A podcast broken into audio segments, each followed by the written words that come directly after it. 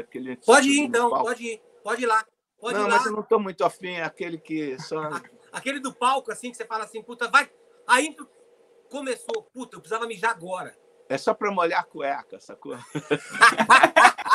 Bom, meu, aqui, como você é o convidado especial aqui, a hora que você falar assim, porra, eu preciso ir ali e tal, você pode ir, porque já teve é. gente que no aperto acabou fazendo na live embaixo da mesa, assim. Deu, deu para ouvir o barulho. É mesmo? muito bom. Então é isso aí. Boa noite, galera da TV Maldita. Hoje um dia muito especial. Temos um convidado ilustre aqui, o cara que simplesmente mudou completamente a cena do rock brasileiro e da música brasileira, né? Produziu os maiores clássicos, né? E a gente vai trocar essa ideia hoje com o Liminha. Então, boa noite, Liminha. Seja muito bem-vindo à TV Maldita, parceiro. Pô, boa noite. Maior prazer estar aqui com vocês. Demais mesmo. Tava, tava ansioso para fazer essa live, que eu acho que vai sair legal demais. Vai sair faísca. Vai sair faísca, com certeza. Porque assim, a gente fez esses, esses dias, a gente fez uma live sobre como tirar som de bateria, né? Com o Paulo Anhai e com o Adair Dalfenbach, que trabalham muito com o metal brasileiro, hum. e foi impressionante o nível da audiência, assim, o nível das perguntas, porque assim, o grande o que é mais difícil num estúdio, o que todo mundo fala, né, é tirar um grande som de batera, né? Então, tipo assim, a partir do momento que você tem um som grande de batera, tudo que você põe em cima, você consegue trabalhar melhor. Agora, se você tiver um som ruim de batera, você, ou então se você tiver um batera ruim na banda, não, não interessa o nível que são os outros músicos, né? A, a, banda e a gravação, elas vão sempre soar meio, meio assim, mediana, né? Então é sobre esse tipo de, de informações que a gente vai bater na tecla hoje, porque a gente quer saber qual é a sua mágica, né? De você tirar um som de bateria, a gente vai falar sobre o processo todo. Então, com certeza você vai se sentir meio assim, investigado sobre um monte de coisas que você não foi questionado em outras entrevistas, porque aqui 90% do público aqui são bateras, né? E quando a gente anunciou que a gente ia fazer a live com você, todo mundo levantou a orelha e falou: essa live eu vou querer participar, porque eu tenho muitas coisas para perguntar. Então, Liminha, antes de mais nada, muito obrigado pelo seu tempo, né, cara? E também obrigado por aceitar essa causa nobre que é que a gente está arrecadando o superchat hoje para União Musical, do nosso parceiro Cássio Cunha. Então, todo mundo que mandar pergunta aqui hoje, a gente vai a gente vai botar aqui na tela e tudo, tudo que for arrecadado vai para União Musical. E antes de começar, eu quero agradecer também o João Baroni, né, que pelo abuso de estrutura que eu fiz, que a gente conseguiu o seu contato para a gente bater esse papo hoje. Legal. Baroni é brother. Brother demais. Então, boa noite, Gilson Naspolini. Como que tá o teu sábado hoje? A mulher liberou você para fazer uma live? Eu já estava no estúdio trabalhando mesmo, então só foi engatando uma coisa em cima da outra e estamos aqui como sempre. Você, você continua trabalhando no, no sábado, Gilson? Isso é incrível, cara. Impressionante. Não tem segunda-feira, não tem sábado, feriadinho. É isso aí. Liminha, o, o músico sempre tem aquele estereótipo de ser um cara vagabundo, largado tal, mas é o cara que mais trabalha nos momentos que os outros descansam, né? Você não, não concorda? É verdade. Não, hoje eu estava lembrando uma pergunta que algumas pessoas, é, assim, caretas fazem, né? Você trabalha com o quê? Eu sou músico. Tá, mas você trabalha com o quê? o cara acha que músico é ser hobby, né? Pô, eu é... trabalho com música, eu sou gerador de empregos, né? Porque pô, você faz falar assim, bom, é o seguinte, eu fico aqui no meu sofá, pego o meu violãozinho, faço uma música, uhum. aí eu vou para o estúdio, aí eu dou emprego para um engenheiro de som, para um assistente, para não sei o quê, papapá, faço uma música que vai para o rádio, que tem uma, toda uma cadeia de pessoas que, que vivem, né, que trabalham disso. Tem um, aí essa música vai ser tocada num show, que alguém vai pegar um táxi para ir até o show. Com certeza. É, né? A música é isso, né, cara? O que e todo mundo ouve a música, é né? isso, é. né, cara? E todo As mundo pessoas ouve música, acham né? que, que música, pô, principalmente agora que o, o país está com um momento meio estranho, assim, papapá, acham que música não é trabalho, sabe que não é importante. A quantidade de gente, cara, que vive da música, né? Empregos indiretos, né, cara? É uma uhum. loucura. Então... É, muita coisa. E eu me lembro, assim, quando eu era. Quando a minha filha era pequena e tinha aqueles encontros lá na escola, né? Aí a galera via que eu era o único pai que tinha cabelo comprido, tatuagem e tal. Aí os outros pais, a galera normal de escritório, chegava e falava assim: Porra, você é pai da Juliana, né? Pô, legal. É, você trabalha com música, né? É, isso, eu sou baterista tal. Ele falou: Não, mas é, é tipo um hobby, né? Ou, é. ou, ou você trabalha mesmo, mas dá para ganhar dinheiro com música no Brasil, sabe? É uma coisa muito, é uma coisa muito tipo assim. A galera pensa que se, se você não trabalha com música sertaneja ou com alguma coisa que seja muito mainstream, você não consegue viver disso, né? Então era uma, era uma coisa meio engraçada que todos os encontros na escola acontecia isso. Era muito ah, forte. Como é. Então, o seguinte, ó, Liminha, antes da gente, a gente, todas as aberturas de programa, a gente lê umas mensagens que os, que os fãs mandam sobre o trabalho, e aí a gente vai ler isso, e aí a gente vai começar a nossa pauta aqui contigo, ok? Legal, maravilha. Manda ver aí, Gilson. Esse apelido, esse apelido que o Gilson né, tem é porque a gente fez uma live com o Nico McBrain aqui do Iron Maiden e aí ele chamou o Gilson de Gilson, né? Porque ele, ele rebatizou. palavra. Aí ele rebatizou ele, aí, aí ele virou o Gilson. Gilson. Muito prazer. Ah, Vai lá então, então Gilson. Nicolas Oliveira escreveu assim. Ah, peraí. Deixa eu pegar a primeira parte, que são duas. Né? Só um pouquinho. Você não tem noção de como suas lives estão mudando a mentalidade da galera, mestre. Total gratidão pelo serviço prestado pela TV Maldita, seja trazendo a história de pessoas incríveis, mas não tão conhecidas, seja trazendo coisas novas sobre ídolos já consolidados. Graças a você, desenvolvi um amor pela bateria que não possuía anteriormente. Sou um guitarrista frustrado e fudido que não possui instrumento e pratico no violão passei a admirar e a ter novos ídolos na música, como você mesmo, Eloy, Eloy Kiko Freitas, Kim Castronovo. Inclusive, fui depois, foi depois da live como, com o Jim que eu descobri de fato que era o Journey, além do Don't Stop Living. Uh, o cara é simplesmente o maior batera, vocalista da história, e me fez virar fã de verdade, ao ponto de sair buscando várias versões de apresentações ao vivo, até achar a melhor de cada música que ele performou com a banda além dele ter me seguido no Instagram também, coisa que me deixou absurdamente feliz. Abuso de estrutura. Rindo igual criança por ter sido notado por um. Peraí. Mano, por um. Peraí, que agora pulou aqui.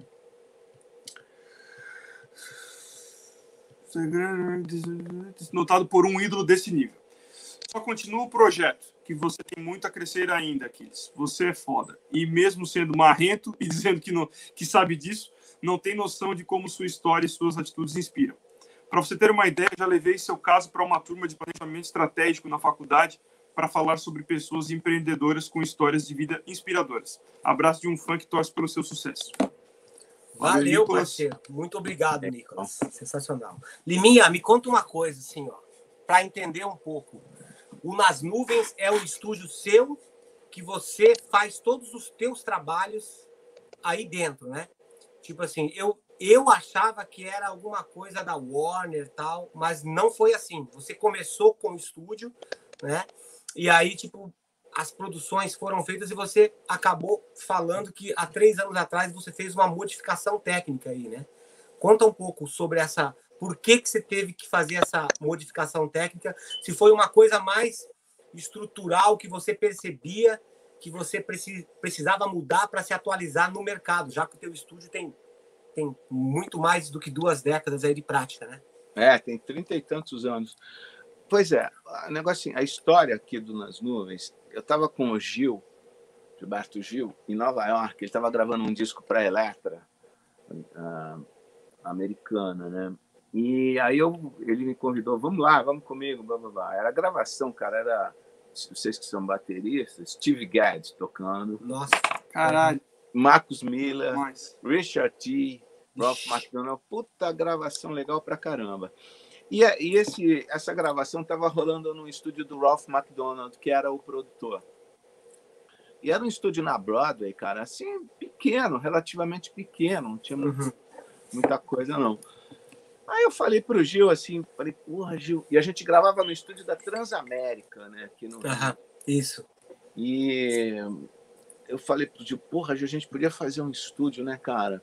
Assim, para não ter aquela coisa de ficarem batendo na porta. Pô, acabou teu horário, eu não sei o quê. Aham. Que a gente passava por isso na Transamérica. Aí o Gil, com aquele jeito dele, falou assim, faça, vamos fazer! Eu não sei o quê. Cara, voltei pro Brasil, meti paletó e gravata e fui atrás, cara, sabe? E, e resolvemos fazer. E o estúdio, quer dizer, começou meio como uma, uma, uma brincadeira.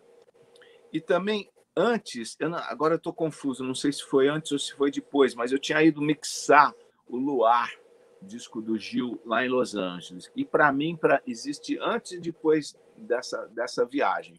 Que data foi isso? 80. Fi- Segundo 1980. semestre de 80 e o disco foi lançado em 81. Tá.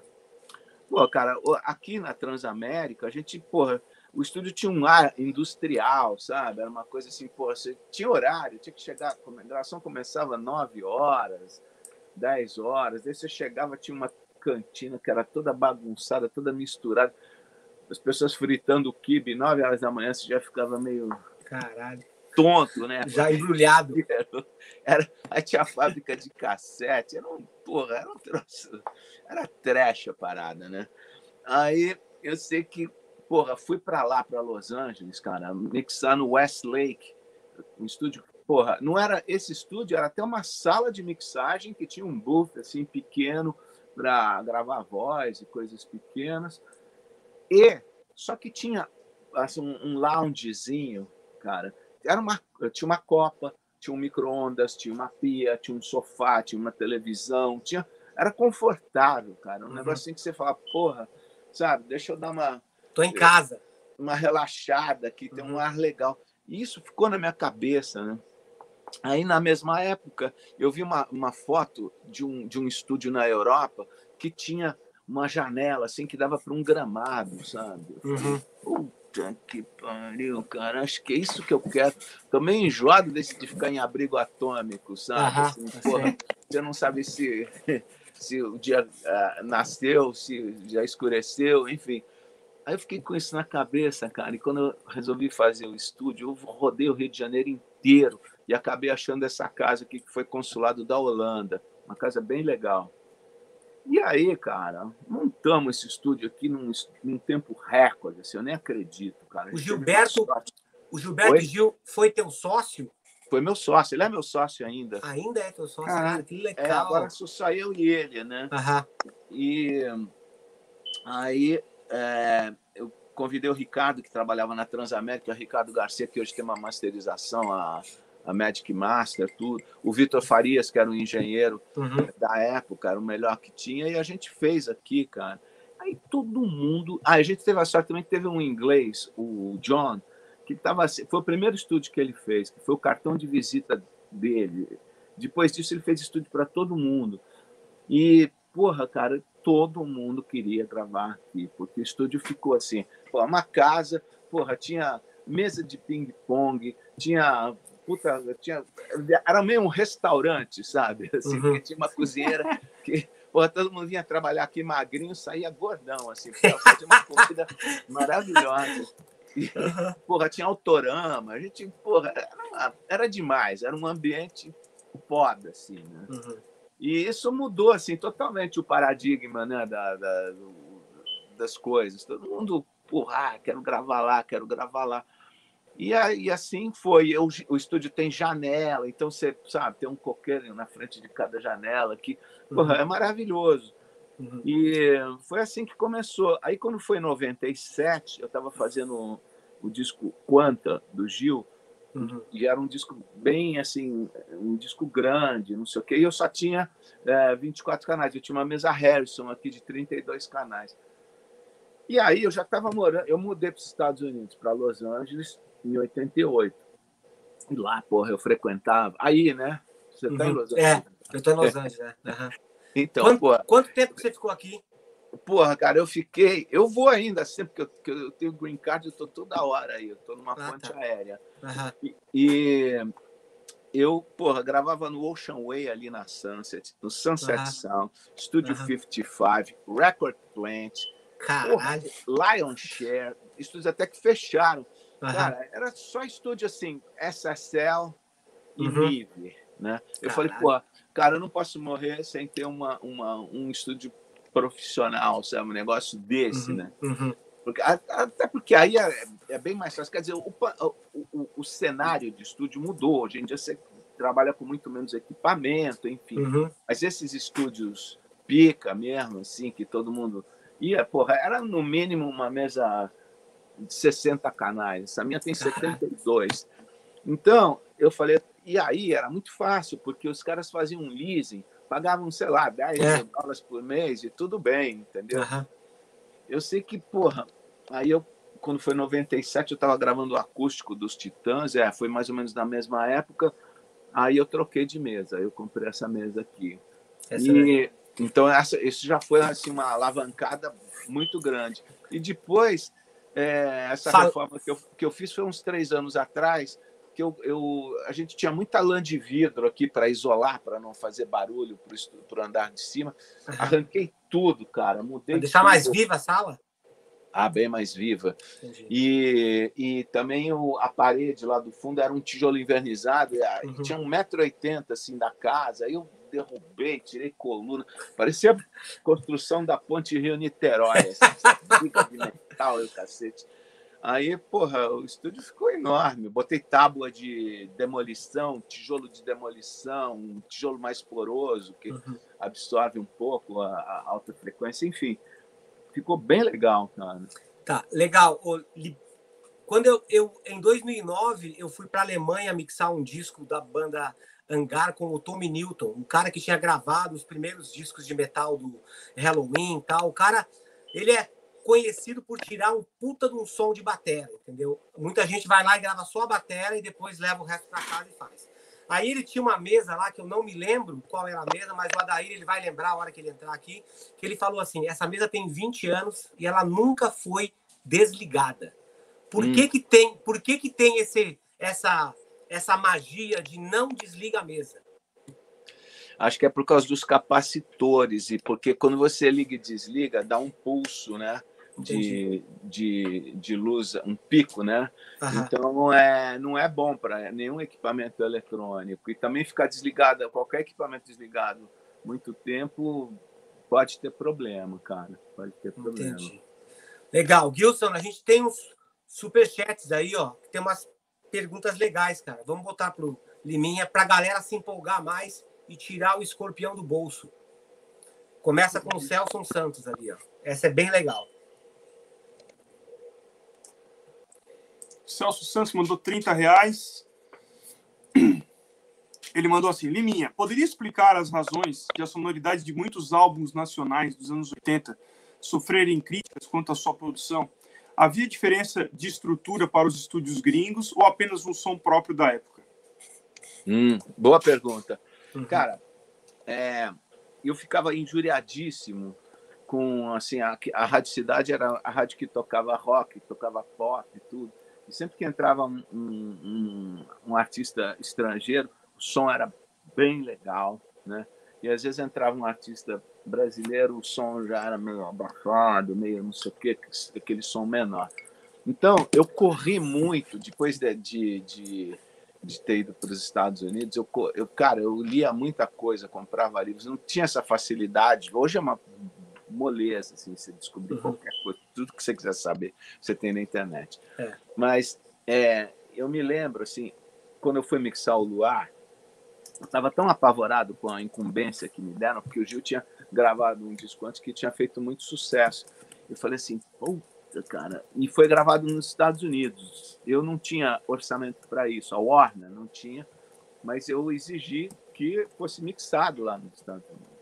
Então, cara, eu peguei assim, porra, desenhei todos os módulos da, da Harrison da Transamérica para saber quais as frequências que eu tinha usado, caso eu tivesse exagerado em alguma coisa, blá. Uhum. E cheguei lá para o engenheiro, que era Humberto Gatica, que é um cara foda, assim, sabe? Ele é, é pô, gravou Michael Jackson, ele grava até umas coisas meio, pô, Celine Dion e não sei o quê, mas é um cara foda. Ele que gravou o We Are The World, sabe? É um cara Caralho. Que... É, ele é... Só isso já bastou. É, ele é, é, um puta nome, assim, um puta técnico fudido, sabe? Fudido. E ele viu, assim, que eu era um puta no CDF, sabe? Ele fala, pô, esse moleque aí, cara... Cheguei mostrei o calhamaço de, de, de anotações, assim, ele olhou aquilo falou, porra, Vem cá, essa caixa aqui você puxou 6 dBs, assim, e saiu esse som. Que microfone que você usou? Eu falei, porra, eu usei um Beia 88. Aí ele falou, porra, você tem SM57 lá? Não? Eu falei, não. Tinha não tudo tinha, na Transamérica, tinha Neumann ah. pra cacete, Schweppes ah. pra cacete, mas não tinha microfone.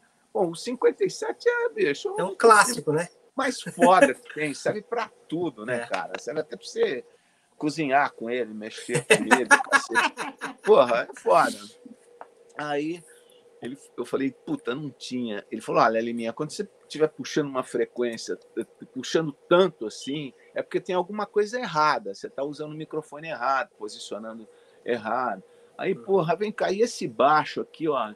Qual é a DI que você usou? Eu falei, porra, usei uma lá, que os caras fizeram no estúdio uma caixa de alumínio. Ele falou, é, ó, tá meio barulhento, não sei o quê. Uhum.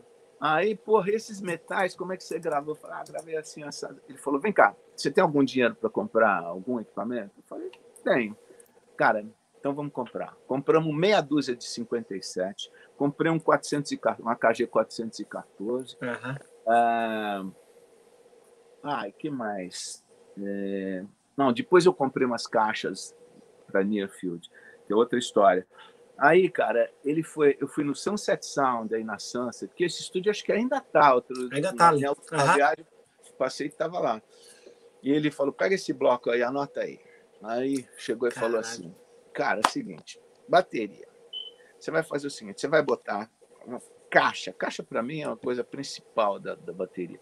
A caixa você vai botar um 57 assim, e você vai botar um, o 57 embaixo na esteira e vai inverter a fase. Eu falei, caraca, maluco, nunca! Isso em 1980. Ninguém uhum. tinha feito isso. Colocado o microfone na, na esteira Embaixo. É, hoje, hoje em dia é uma prática normal. É, normal. Mundo, é, inverter fase. Mundo, hoje todo é, mundo fala. Né? Todo mundo faz, né? O negócio. Porra, eu falei, como embaixo? É, você inverte a fase inverte a fase e bota bem perto da pele. Aí a pele de baixo, vocês, pô, o cara gravava o Jeff Porcaro, né? Esse cara outro, uhum. pra caralho. Eu sei que aí a pele de baixo você estica mais que a pele de cima. Hoje eu vi, eu tenho uns negócios aí de afinar que dizem que é o contrário. Aí uhum. o bumbo, cara, o bumbo você faz o seguinte: se você quiser mais, é, mais kick nele, você, em vez de apertar, o que, que você faz? Você aperta? Não, solta, cara. Solta a pele que vai vir mais. Uhum. Porra, tudo, eu fazia tudo ao contrário. Tudo ao contrário. Aí, porra, cara, mas, microfone... Liminha, mas isso que você fazia o contrário, era uma prática dos bateristas? Ou os bateristas nessa época falavam assim, Liminha, faz o que você acha melhor, cara. E aí Não, você ninguém fazia sabia isso. direito. Ninguém sabia? Ninguém sabia. O Paulinho Braga, uhum. Braga, baterista, ele, ele, ele falava para mim, porra, afina aí. Ah, depois dessa minha passagem por lá, então, porra, minha, afina aí a bateria do jeito que você quiser, cara. Caralho. Bom, aí eu sei que, porra, aí o microfone do sul você coloca de lá para cá, os tontons assim, evita vazamento, papapá, papapá. Eu sei que, cara, cara, e afinação, se liga na afinação. Não adianta você, sabe, é, querer microfonar um negócio que não está muito legal. Aí comprei esses microfones todos, comprei a DI. Aí, cara, quando eu cheguei aqui para fazer uma gravação, não, nem me lembro de quem era. Eu fiz, cara, no mesmo estúdio na Transamérica, montei o que era, bababá. Quando o cara tocou, cara, o som que saiu, ninguém acreditou, sabe? Um negócio assim, tipo, porra! Aqui no mesmo estúdio tá saindo esse som, cara. Então, é, sabe, essa, essa minha passagem por Los Angeles, por que, que eu escolhi Los Angeles também? Porque Los Angeles era a meca dos uhum. estudos, né, cara? É. Né? Um lugar assim que, porra, os melhores estudos. Pô, Ocean Way era foda, cara, esse uhum. E aí, cara, metais ele me ensinou a gravar. Pô, eu gravava como se gravava na Jamaica, sabe? Era bom até, estiloso. Mas aquele som assim do Jerry Hay, aquele trompete, não sei o que, eu não uhum. sabia como fazia. Uhum. Aí, porra, os caras de metais também só queriam gravar comigo, enfim. Foi essa minha, esse meu encontro com, com o Humberto, cara. Hoje mesmo eu entrei no Instagram, não sei porque eu acabei indo parar eu resolvi procurar o perfil dele, achei, vou até entrar em contato com ele. Eu tenho que agradecer muito esse cara, cara.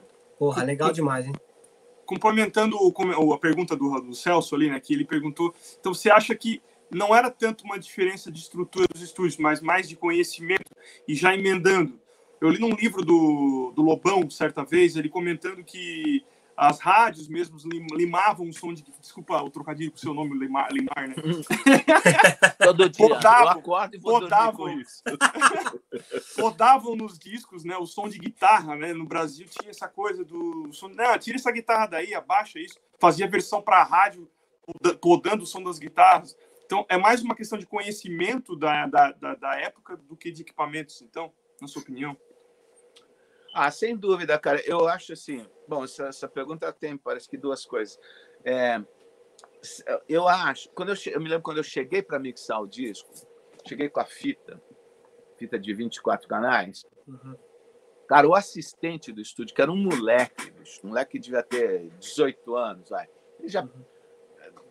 Pediu a fita, já dei a fita para ele, não sei o quê, para ele alinhar a máquina. Ele alinhou a máquina. Aqui no Brasil, a gente tinha que chamar o, o corpo da manutenção é, para alinhar, que era um negócio assim. Uhum. Aí o moleque me mostrou um cassete da banda dele, cara, era melhor que o som do Gil, cara, na boa. Sabe? Por quê? Porque ah, é um ambiente, é uma troca de informação tão uhum. grande que tem, assim, que a, que a quantidade acaba gerando qualidade, né? É, tanta troca de informação, as pessoas vão aprendendo. Hoje em dia as pessoas também têm muito mais facilidade para para aprender as coisas, para assimilar, porque porra, eu vi o cara fazer. Depois que eu que eu que eu te, passei por aí, aí eu me lembro que no dia seguinte, é, na, não, numa viagem seguinte, eu estava em Nova York, eu liguei pro pro Humberto e falei, Humberto, eu queria comprar aquelas caixas que você usa, porque a gente mixava no Westlake tinha os monitores grandes, uhum. e ele, ele levava as caixas da casa dele, botava na mesa e só ouvia ali. Uhum. Que era uma prática que ninguém fazia aqui no Brasil. Você ia no estúdio, tinha aquela puta caixona grande com dois alto-falantes de 15, você ouvia ali, oh, tá um puta som, levava para casa, tava uma merda. Uma merda. Né? Uhum. Porque ninguém tem um caixão daquele para ouvir. Daqueles em casa. E e era, porra, era totalmente errado, né? Uhum. Aí ele entrava lá com aquelas caixas, eu falei, porra, tem que fazer isso. Aí eu comecei a levar as caixas da minha casa. Só que minhas caixas eram um lando, sei lá, era uma bosta de caixa, não era, uhum. era legal. Aí eu perguntei, liguei de Nova York para ele e falei, vem cá, é... aquelas suas caixas, cara, onde é que eu acho aquilo? Ele falou, porra, Liminha, aquilo ali é uma caixa muito antiga, acho que era Mitsubishi, cara. cara. Nossa! É, Aí é, ele falou: não fazem mais, mas olha, a Yamaha lançou agora uma caixa que vai ser o padrão de caixa para Nearfield. LS10. Eu não sei qual é a, o modelo, não sei nada, mas eu tenho um alto-falante branco. Caralho. Porra, na mesma hora, eu, Nova York, papum, fui na Martin Audio, né? Cheguei lá, caixa, eu tenho essas caixas até agora que elas, elas, não, elas são para ficar em pé, assim, é diferente uhum. da, da, da, Yamaha NS10. Cara, aí eu, eu levava para Transamérica um baú de coisas, né? microfone, não sei o quê. Chegava lá, porra, cara. Armava o circo do seu jeito. É, virou outra coisa. E eu sempre corria, eu ficava muito injuriado, como eu já falei, com essa diferença de som que tinha, né, cara, das músicas das músicas brasileiras para as músicas internacionais. E eu acho que é, eu consegui melhorar isso, sabe? Porque também uhum. quem trabalhava comigo, os engenheiros, os assistentes, as pessoas, elas assimilam né, o que você está fazendo. Uhum. E outros truques também, assim, me lembro que teve um, um técnico que trabalhava com o Ralph McDonald, que eu trouxe aqui para gravar o Lulu, ele fazia, sabe o quê, cara? Ele pegava uma, um alto-falante de, de Auratone, um alto-falante qualquer, gateava uma caixa que estava gravada, tá? Uma caixa que tivesse com pouca esteira, por exemplo. Uhum.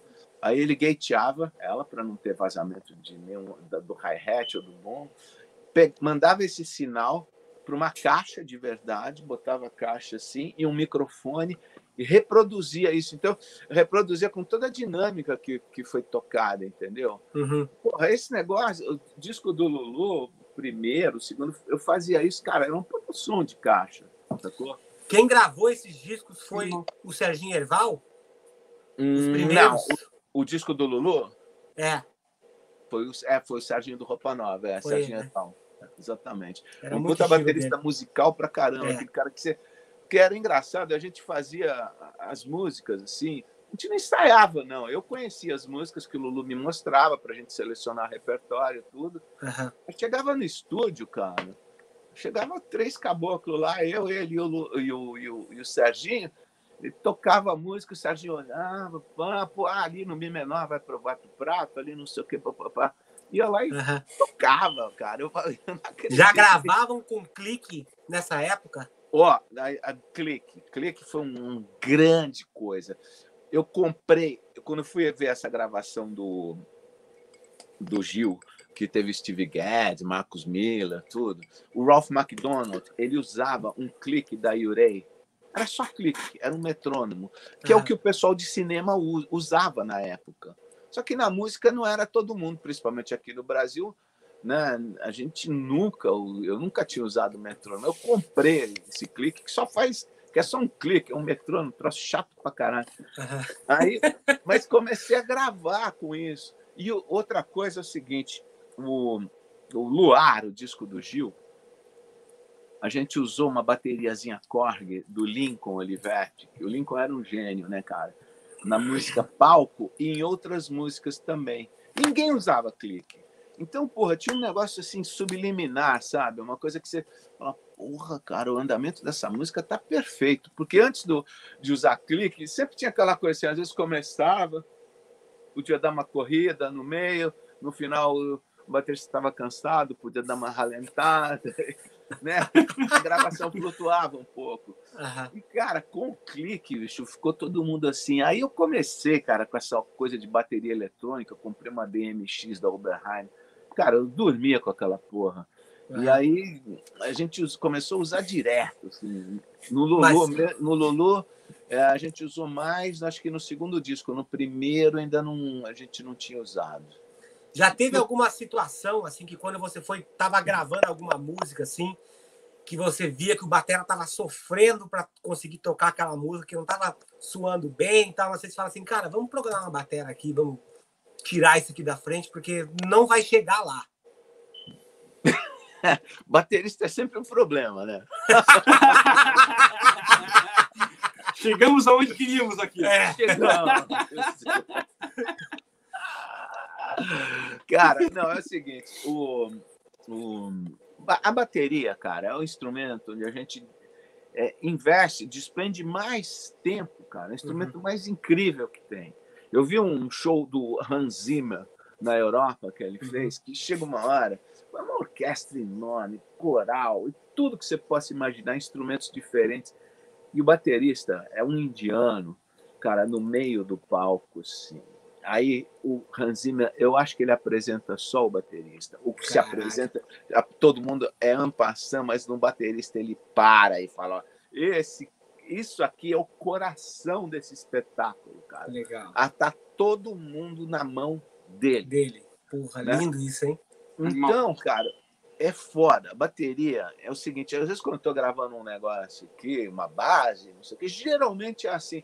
Eu faço uma leitura da bateria. Porque a bateria, estando legal, o resto você conserta com luva de boxe no escuro, cara. É mole.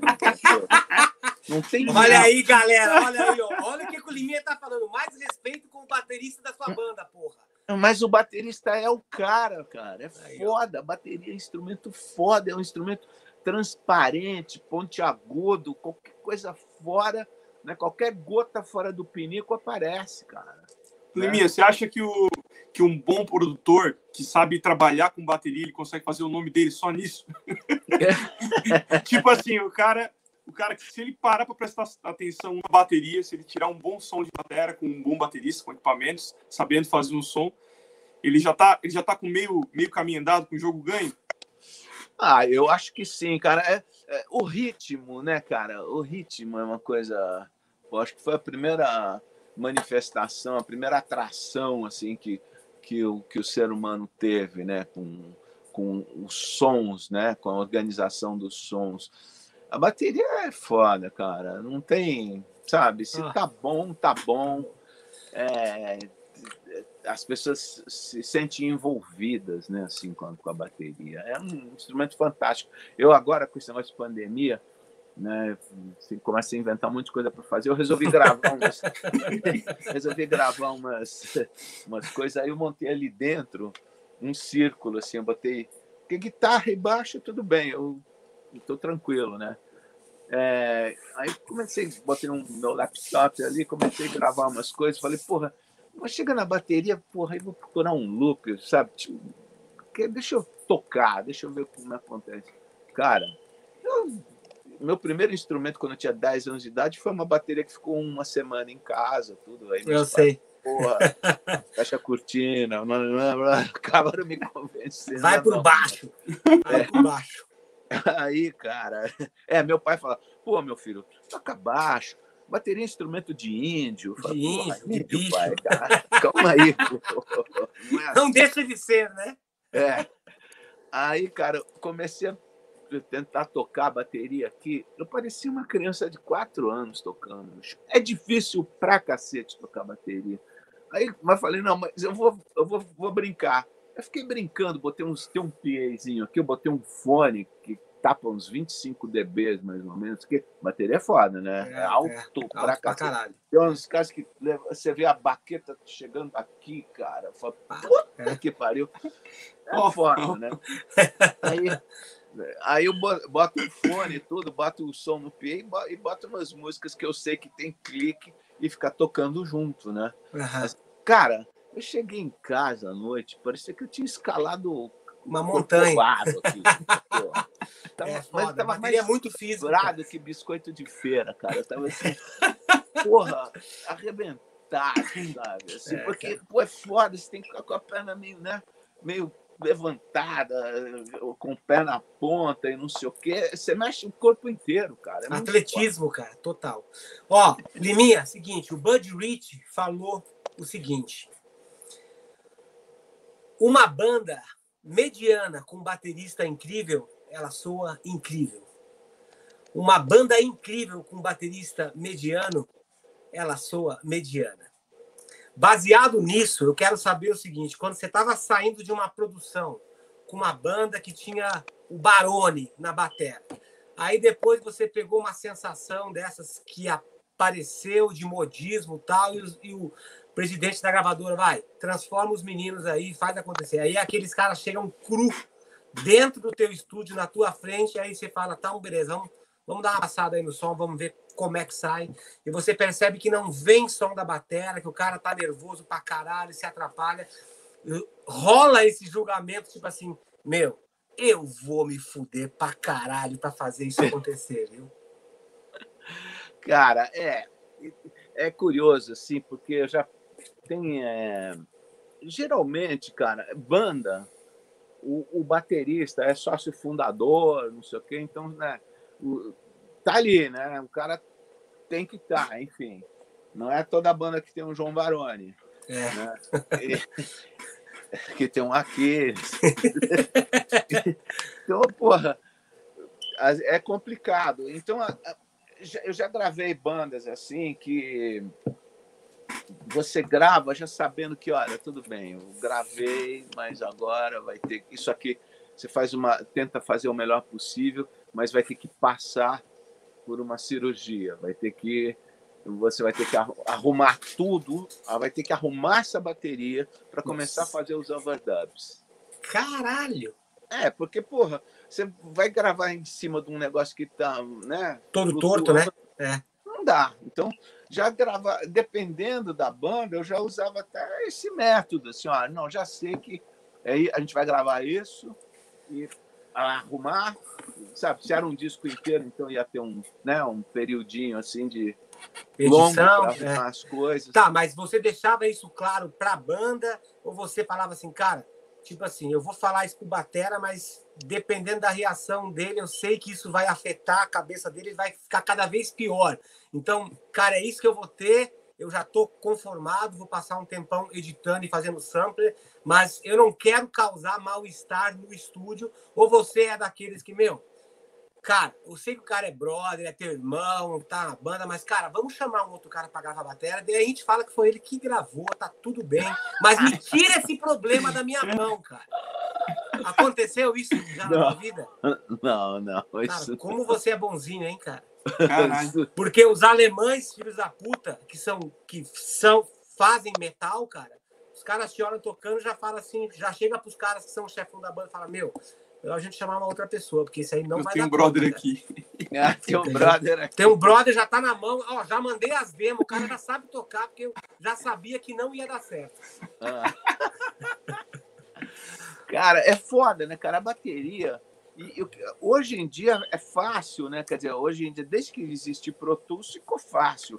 Mas uhum. eu emendava, cara, assim, em fita de 24 canais. Então você tem que Caralho, escolher, né? Pô, tá legal, ó, aí, aqui, ó, vamos emendar aqui. Às vezes eu emendava a base inteira. Porque tem a coisa assim, o prato da bateria, né? Você emendou no, no, no downbeat da coisa, porra, aí para você fazer aquela emenda e tirar cara. Você tem que esperar o som do prato morrer. Morrer. É complicado, complicado. pra caralho. Uma vez um cara tava aqui, ele falou: Porra, você matando mosca deve ser foda, porque isso é muito rápido. Cara, sabe, não tinha, não tem essa, não tem andor, cara. O negócio é o seguinte: eu, eu, ah, caralho! Não tem andu é, é foda, hein? Eu sou, eu sou, da época que não tem andu, né? Hoje com andu, porra, você é. faz qualquer coisa, né, cara? Uhum. Non-destructive, porra. Você é. gravou, apagou, não sei o que, cagou, tudo certo, mano. Agora, porra, é, na fita. O Chico Science, cara, Nação Zumbi, eu gravei em fita de 24, eles nunca tinham entrado no estúdio. estúdio. Os moleques foram cascudos, cara. Eles, quando começaram a gravar, eles não entenderam, assim, porque eles tocaram, né? Acharam que estava pronto. Eu falei, vamos de novo? Pá, acho que é a frase que eu mais falo. Na tua vida, né? Vamos de novo. Aí, vamos, vamos aqui de novo. Pô, os moleques, que sangue dos moleques, assim. E ficou legal pra cacete. Como que você faz, Liminha, quando você fala assim, vamos de novo, e o cara não entende por quê? aí, você, aí você tem que usar aquela linguagem abstrata. Cara, não sei, sabe? A cor dos pratos não tá legal. Pô, vamos botar um incenso aqui para ver se melhora. E vamos ver, ou você fala, cara. A, a posição tem... dos astros lá em cima, é, né? Não tá, não tá legal. É. Novo, o cara tem que mentir que perdeu o primeiro take. Não, é que eu perdi o take. Perdi faz de o novo. Take. ou você é o cara que fala assim, meu, quando você entra nessa parte dos bumbos aí, meu, a tua caixa desaparece, você não toca, você não consegue manter forte. Dá rimshot nessa porra, toca bem no centro da pele. Você é desse tipo de cara ou você fala assim, não, vamos só tentar mais uma vez tal? Ou chega uma hora que você fala, meu, toque essa porra direito. Não, pô, tem uma antológica, né? Aquela do Charles Gavan que todo mundo, todo mundo conhece. Porra, cara, Chegamos no ponto que onde queríamos é, novamente. É, demorou, né, para chegar. Mas, porra, o que acontece, né? É, nessa época eram oito titãs, o Arnaldo ainda tava, não sei o quê. Uhum. E eu, porra, o capitão do navio, né, cara? Uhum. Tava, tava, tava ali com o timão, né? Pá. E tinha uma música que eu nem me lembro mais qual era, que chegava no meio, tinha uma virada. O Charles estava querendo fazer uma virada que estava um pouco. A técnica dele estava um pouco aquém do, dessa que virada. Uhum. Era uma coisa assim, porra, não estava dando certo. Acho que depois da 17 vez, eu cheguei e falei, cara, é o seguinte, simplifica essa coisa. Pô. Foi violência, eu acho, a música, não foi? Foi violência, a música. É, é. é. E a música é dele, né? Aí ele Ele falou, não, mas é uma concepção e não sei o que. Aí Essa parte é a mais brutal. Tua concepção tá furada. Tá furada. Não é yes, não sei o quê. Porra, simplifica esse troço. Aí ele mudou, simplificou, mas era uma coisa que todo mundo tava colocando, olhava para mim assim, né? Esperando que você tomasse uma atitude, né? Claro. Porque, claro. Na, porque se o cara da banda fala, é ainda pior, né? O, É vira uma coisa pessoal, né? o, aí quando todo mundo ali, né? Porra, gravando, não tá fazendo, não tá fazendo.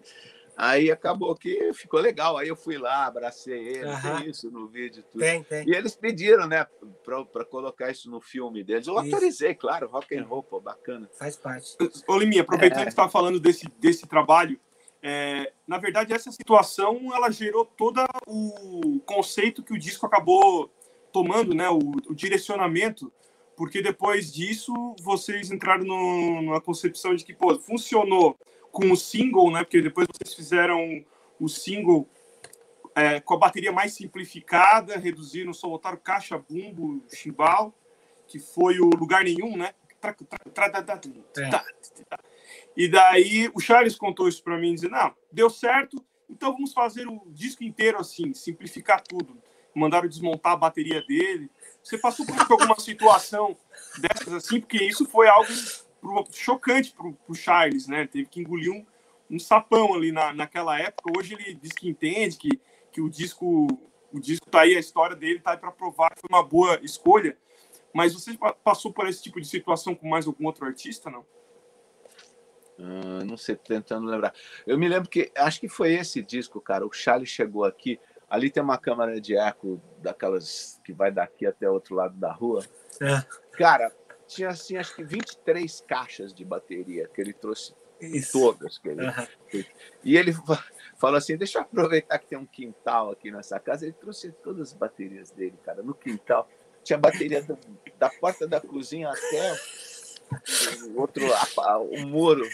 Cara, é muita bateria, muita Ele- bateria. Ele aproveitou. Ele, ele falou que ele estava fazendo aula nessa época com o Lauro Leste, então estava super empolgado, assim, de tipo, porra, vou montar uma bateria legal com octaban, Que dó. tom e tal, não sei o que. Aí você foi lá e, cara, Limou. vamos simplificar, porra.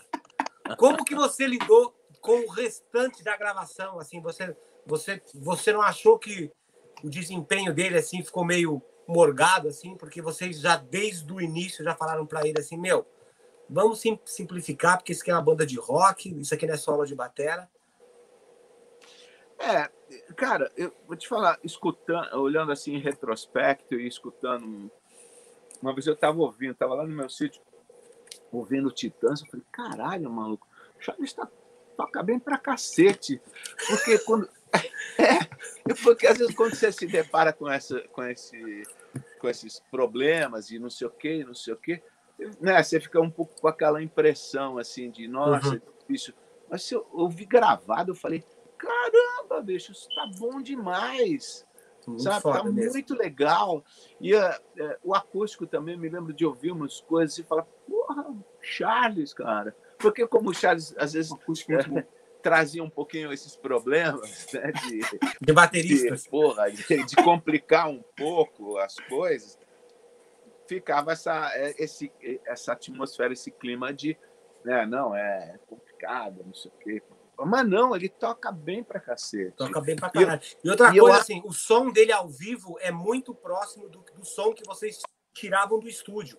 Isso é uma É. prova que o som era dele, né? Do jeito que É. ele tocava, a afinação dele, né?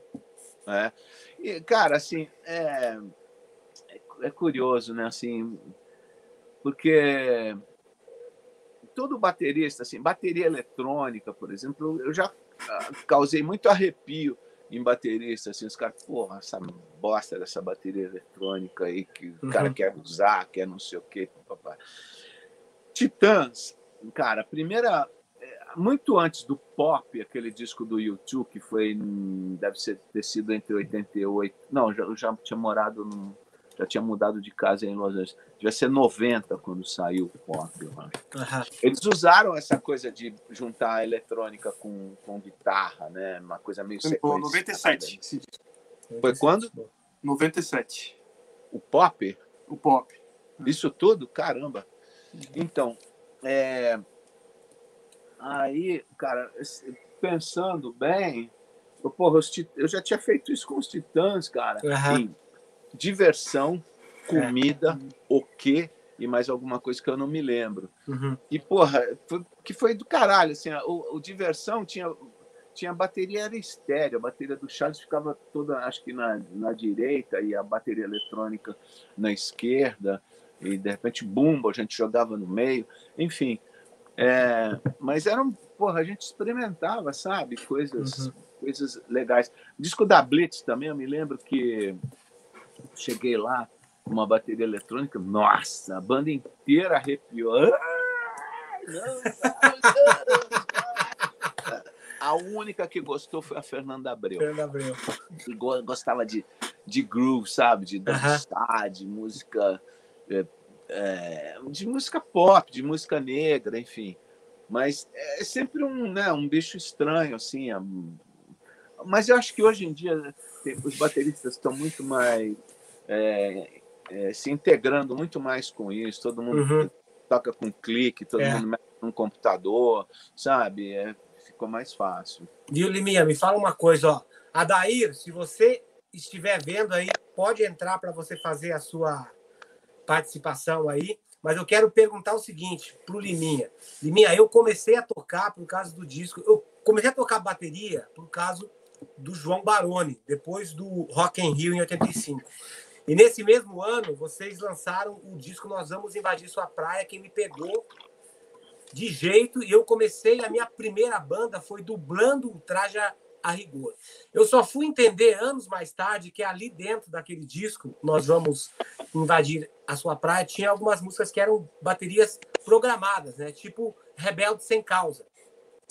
O que que fez você num, num disco de uma banda de rock assim que tem nós vamos invadir sua praia, ciúmes, que são bateras acústicas, você falar assim, porra, vamos fazer essa daqui com bateria eletrônica.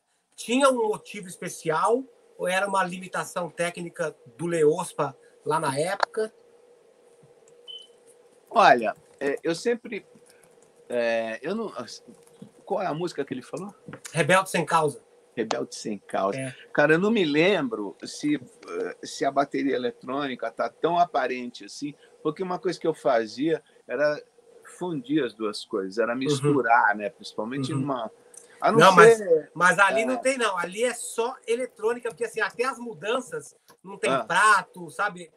É uma coisa meio construída, assim. Essa aí é só eletrônica mesmo, até porque tem umas coisas de bumbo, de precisão ali que, que não existia naquela época. É. no nível do Batera. É. Batera é. humano acho que, eu, acho que eu posso até falar, porque o Leospa parou de tocar, assim, ele não uhum. era, ele estava numa, na banda ali, assim, é... tinha uma, não tirando onda, mas, porra, ele não era um baterista que investia em tocar bem, em tocar assim, bem não né? tinha essa preocupação, tanto é que ele parou. Uhum. Então, eu acredito que a gente tenha decidido por fazer isso, é, por uma questão técnica mesmo, não era, não era uma questão uhum. estética, sabe? Porque pô, não tem nada a ver a botar uma bateria eletrônica numa banda. De, uhum. de... tanto é que é, nos, nos Titãs, pô, o que, essas coisas, tudo é, tem a bateria do Charles também, uhum. fazendo girada, fazendo, uhum. tocando junto, entendeu? E vou te falar, eu toquei no Hollywood Rock em 88 com eles, que foi quando eu mudei aí para os Estados Unidos. Foi a última coisa que eu fiz aqui eu curti muito mais tocar com eles, lugar nenhum, tocar as músicas que não tinham bateria eletrônica. Uhum. Assim, porque, sabe, você se sentia mais livre no palco, se errasse o formato, por exemplo, uhum. sabe, ficava mais, era mais orgânico, mais natural, muito mais. Legal.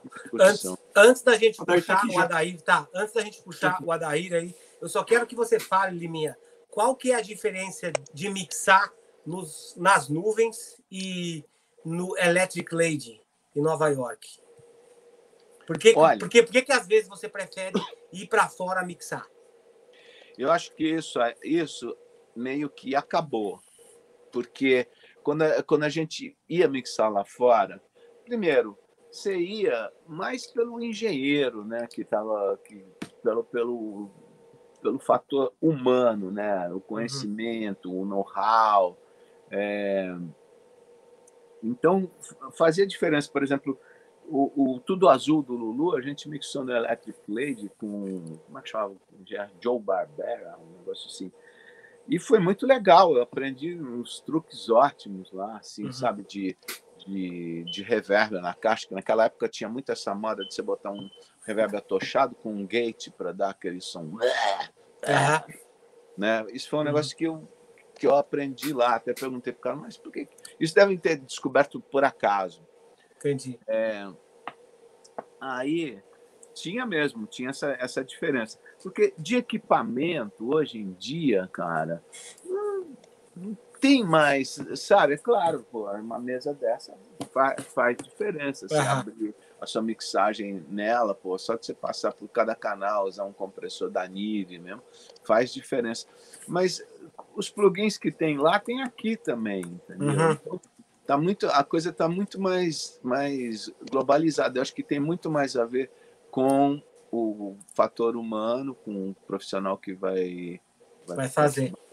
É. Tá. E quando você era você que dava essa ideia de cara, vamos mixar esse disco fora, ou era uma coisa de estratégia assim para falar para o mercado brasileiro, meu, o próximo disco do Lulu, o próximo disco do Gil foi mixado em tal estúdio fora por tal cara, ou você também se aproveitava para você que todas as vezes que você ia para fora você conhecia um pouco mais, né? Você ia lá, trabalhava com outras pessoas e aprendia e trazia isso para para cá, né? Então assim, era uma coisa que você também pensava assim no seu conhecimento que você poderia ter ali e na tua experiência de estar tá se relacionando com um cara, até para ele poder te falar, puta, o som que você me trouxe já está pronto, meu. Então tá fácil mixar. É, olha, das gravadoras e do mercado, principalmente das gravadoras que, que bancavam a gravação, elas preferiam que não, cara. que não, né? Por causa do custo, né? Mixar aqui, né? Uhum. Pô, você vai, pô, vai gastar dinheiro. Quanto? Eu me lembro do André falando, mas Leminha, meu carredo, Quanto é que vai vender mais se você é gastar, botar cordas no disco? Se você for mixar, fala, fala, como é que eu vou saber isso, André? Como é que eu vou é. traduzir isso para número? Não dá. Era sempre uma coisa minha mesmo, sabe? Ah, não, vamos fazer lá fora, porque cortar. Cara, se você visse as coisas que a gente fez, o Paulo Junqueiro, que é presidente da Sony, ele trabalhava. Ele trabalhava aqui no estúdio. Teve um disco dos Titãs, que eu acho que foi o Jesus, que ele pegou. Eu, eu falo, não, esse, esse disco tem que ser cortado no Townhouse em Londres. Cara, ele, o André chegava para ele, porra, seguinte, você vai pegar, ó, sua passagem está aqui, não sei o quê, você vai e volta. Sabe, era um negócio assim, absurdo, cara. A gente gastava uma grana, mas uma grana, porque tinha que ser e tinha que ser porque o disco era um negócio que, porra, dava dinheiro para a gravadora, principalmente bandas, né? As bandas que não tinham o custo de gravação, você não tinha que pagar músico, não tinha que pagar maestro. As bandas deram um retorno muito grande para as gravadoras. Eu enchi aquela parede da, da Warner de ouro, cara. Foi uma época que os caras ganharam uma grana. Agora, me diz uma coisa, o teu esquema de produção, assim, o, o Tommy Newton ele me disse que ele ganha royalties do disco do Halloween até hoje. Tem esse esquema de negociação no Brasil. Eu produzo você, mas eu quero tantos por cento da vendagem do disco eternamente. Ou não, é meu cachê e é isso. Ou varia. Olha, varia, mas eu dou maior força para todo mundo cobrar, ganhar royalty, para produtor ganhar royalty. Uhum. Porque porra, cara, é teu trabalho que está ali eternizado, né? Uhum. É uma uhum. coisa que, pô, você. E vou te falar uma coisa que está mudando também. Eu fiquei sabendo disso recentemente pela UBC. E que os caras, assim, por exemplo, Tropiquilas, esses produtores que fazem beat, eles estão ficando, estão entrando na parceria autoral da música. Entendeu? Ah, porque, entendi. porque, cara, é justo isso. Você pega uma música que não tem nada, cara entendeu? Eu não vou falar as que eu fiz, porque eu fiz várias, e também uhum. continuo sendo amigo dos caras, mas músicas que chegaram aqui, que, porra, sabe? que estavam ali que sem uma. Uhum. Incêndio. Não, é aqui. É aqui. É aí? Pode seguir. É. Eles estão mexendo aqui no, aqui no alarme aqui de incêndio, mas não está pegando fogo ainda. Legal. Cara, ontem teve um terremoto aqui, cara. É Perto da mesmo? meia-noite, Caralho. que foi bruto, cara. Foi É bruto. mesmo, é? Mas não caiu nada, assim, ficou Ó, mais. daí tá esperando aí. Foi a primeira vez que eu senti assim, ó, de verdade. Mas graças a Deus não caiu nada. Eu peguei aquele de 90 e. Puta, 90 e pouquinho, que foi feio, cara. Minha casa aí ficou toda. Opa, chegou alguém. ó. Aí. Chegou o Adair Dalfenbafo. Ó, só Você mora saber, onde aí? Você mora onde? Eu moro em Los Angeles, Glendale. Eu sou vizinho do Aquiles. Ele bate aqui na minha porta de vez em quando, é Ah, você mora em insuportável. Glendale? Ó, Liminha, o Adair é o cara com quem eu mais trabalhei desde 2008. A gente fez um monte de discos. A gente gravou meu último Blu-ray aqui no Harman, é, no Harman Experience Center, aqui em Los Angeles. Tiramos um puta de um som de, de batera. Ele, ele é responsável, assim, 80% pelo meu sucesso como batera. Eu Ô, louco, toco. que Ele isso. faz o resto. Que isso. Então, o Adair veio participar aqui para te fazer umas duas perguntinhas que ele A gostaria gente de já também gravou em lugar com goteira, né? Não só no Harman Experience Center. É. Começou em lugares. Criciúma, em pé. Cara, e o Adair me chamou muita atenção, cara, porque no começo, quando eu conheci ele e o Gilson em um workshop meu que eu fui fazer em Criciúma em 2008, ele gravava num programa de vídeo, o Vegas. E Cara, aí eles me mostraram a fita cassete deles. Eu falei, cara, o som dessa caixa não, não tá no padrão de caixa de brasileiro, entendeu? Porque a, a primeira coisa que me impressionava como batera, ela falou assim, puta, esse som de caixa é caixa gringo. E foi isso que me chamou a atenção nele. Aí eu levei ele de Criciúma para São Paulo para gravar o disco do Hangar lá num sítio. Aí ele foi junto comigo para mixar o disco do Hangar no Tommy Newton, lá na Alemanha. E de lá para cá a gente não parou de trabalhar mais. Então, assim, semana passada a gente foi numa locação aqui em Los Angeles do, do Batera Jonathan Mover, que tocou com o Satriani, que ele estava fazendo um festival de bateria live, live streaming com Virgil, com Simon Phillips, com Steve Gadd, com Peter Eisken. E eu fui o único cara que levei o meu engenheiro de som, que é o Adair. Falei, não, eu prefiro fazer com ele, porque som de batera grande não é qualquer um que sabe tirar, entendeu? Então, eu abri esse espaço aqui porque ele é muito fã do seu trabalho também. Então, Adair, Obrigado. vai com tudo. Liminha, cara, primeiro, saiba que meu nome é Adair Dalfenbach Lima. Olha isso. É mesmo, porra, primo? Já sou fã desde de Meu muito primo, cedo. porra. É, então já tem algum, algum parentesco longínquo. Cara, eu, primeiro de tudo, é uma honra incrível estar aqui, cara. Não acredito que eu tô aqui falando contigo. É, falar com a, tipo, uma história da música brasileira ambulante, entendeu? É, bicho. E, cara, eu tô assim, emocionado ver tu, tu falar a história, cara, a história de tu em 1980, vindo pra cá pra Los Angeles, o cara fala assim, não, porque daí você pega o microfone e coloca embaixo da esteira. Cara, tu basicamente desbravou a É. produção musical. Tu foi tipo assim, tu literalmente chegou quando tudo era mato e falou assim, tá, deixa eu, deixa eu limpar isso aqui e levantar a produção musical brasileira, tá ligado? Eu tô em choque aqui de estar falando contigo e de estar ouvindo essas coisas que às vezes a gente nos toca, né? Acostumado com Pro Tools, agora tudo muito fácil, entendeu? E, cara, uma coisa que eu queria. A minha pergunta é até uma forma de exaltar, é, tipo, o, o, o, o trabalho que tu fez e o trabalho do ser um produtor no Brasil, entendeu?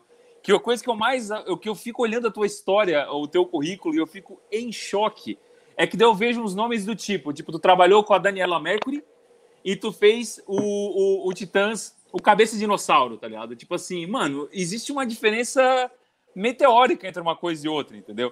E aqui nos Estados Unidos existe essa cultura do especialista, né? Tipo, tu pega um cara, por exemplo, Quincy Jones, beleza, Quincy Jones, um, um deus da produção musical, não é querer diminuir o trabalho dele, mas o cara também trabalhou com vários estilos, só que se tu parar pra pensar a diferença entre o estilo mais estranho que ele gravou americano e o estilo mais diferente, os dois estilos mais diferentes que ele gravou dentro da cultura americana, isso não é tão diferente quanto a cultura brasileira. Por exemplo, quando tu tava gravando o Chico Sainz, tu tava lidando com percussão de Pernambuco. Quando tu É. tava fazendo a Daniela Mercury, tu tava lidando com a percussão da Bahia. Entendeu? E quando tu tava fazendo o Paralamas de Sucesso, tu tava pegando uma banda de rock de sucesso e colocando percussão em cima e descobrindo como fazer aquilo funcionar. Entendeu?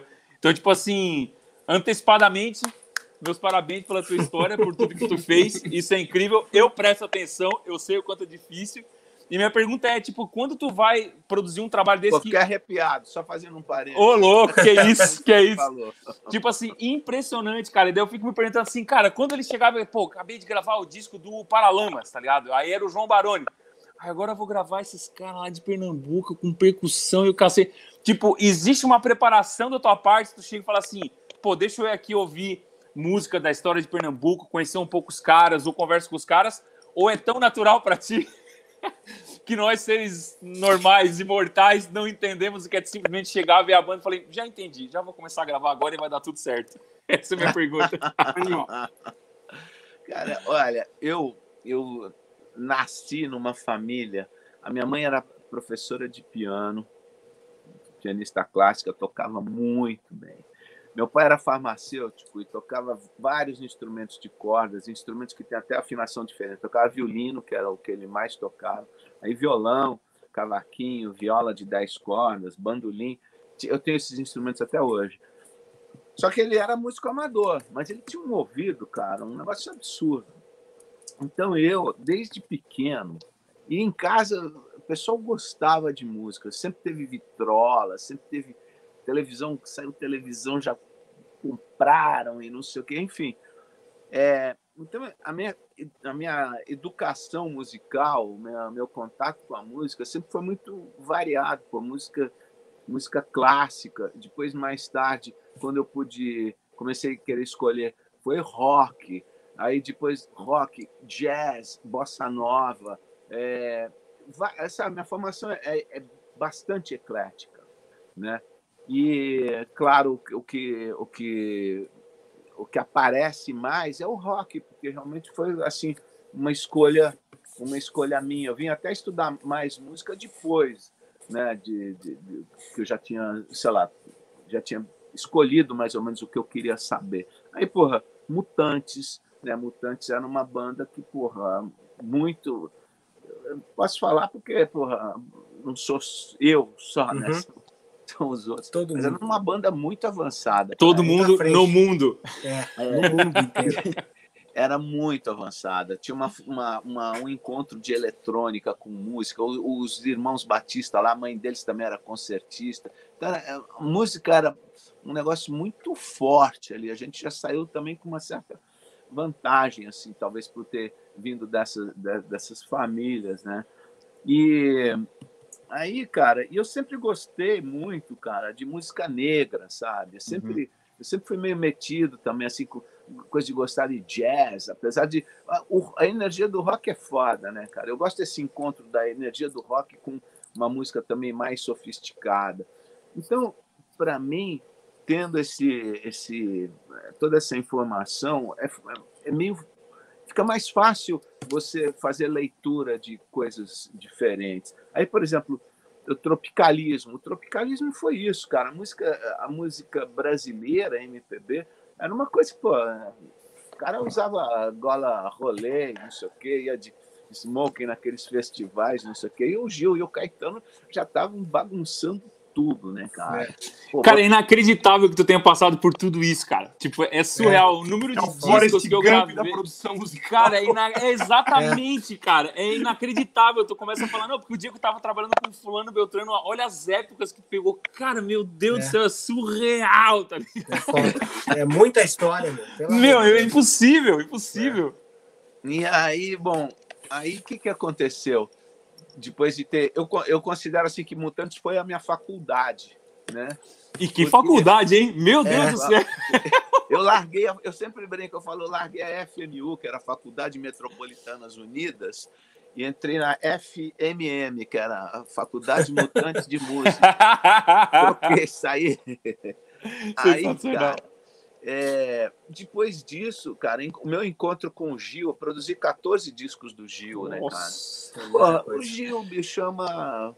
É um, é um PhD em música. É, aprendi muito com ele, mas muito, muito, muito, muito. É que, eu acho que é uma coisa que também me diferenciou bastante de outros produtores, assim, sabe? Porque e o rock sempre, né, cara? Eu sempre gostei. Eu adoro equipamento. Pô. Esse negócio que eu tenho aqui é, é, é surreal. É porque eu realmente gosto muito.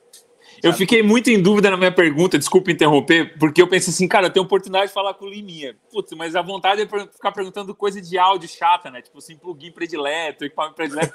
Deve ser, mas eu não vou fazer isso com a live, tá ligado? Desculpa, continua aí. vou fazer com a live, é ótimo. Um dia, um dia eu, se um dia É eu tiver oportunidade, técnico. se um dia eu tiver oportunidade, eu queria perguntar várias coisas desse tipo, assim, também.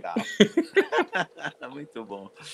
Mas então é tem isso assim esse meu interesse por, por, por diferentes culturas musicais também vem muito desse meu desse meu encontro com o Gil, né, cara? Eu aprendi muito. Eu não cheguei, pô, eu já conhecia música baiana, sabe? Já tinha ouvido falar em, em maracatu, tudo, enfim.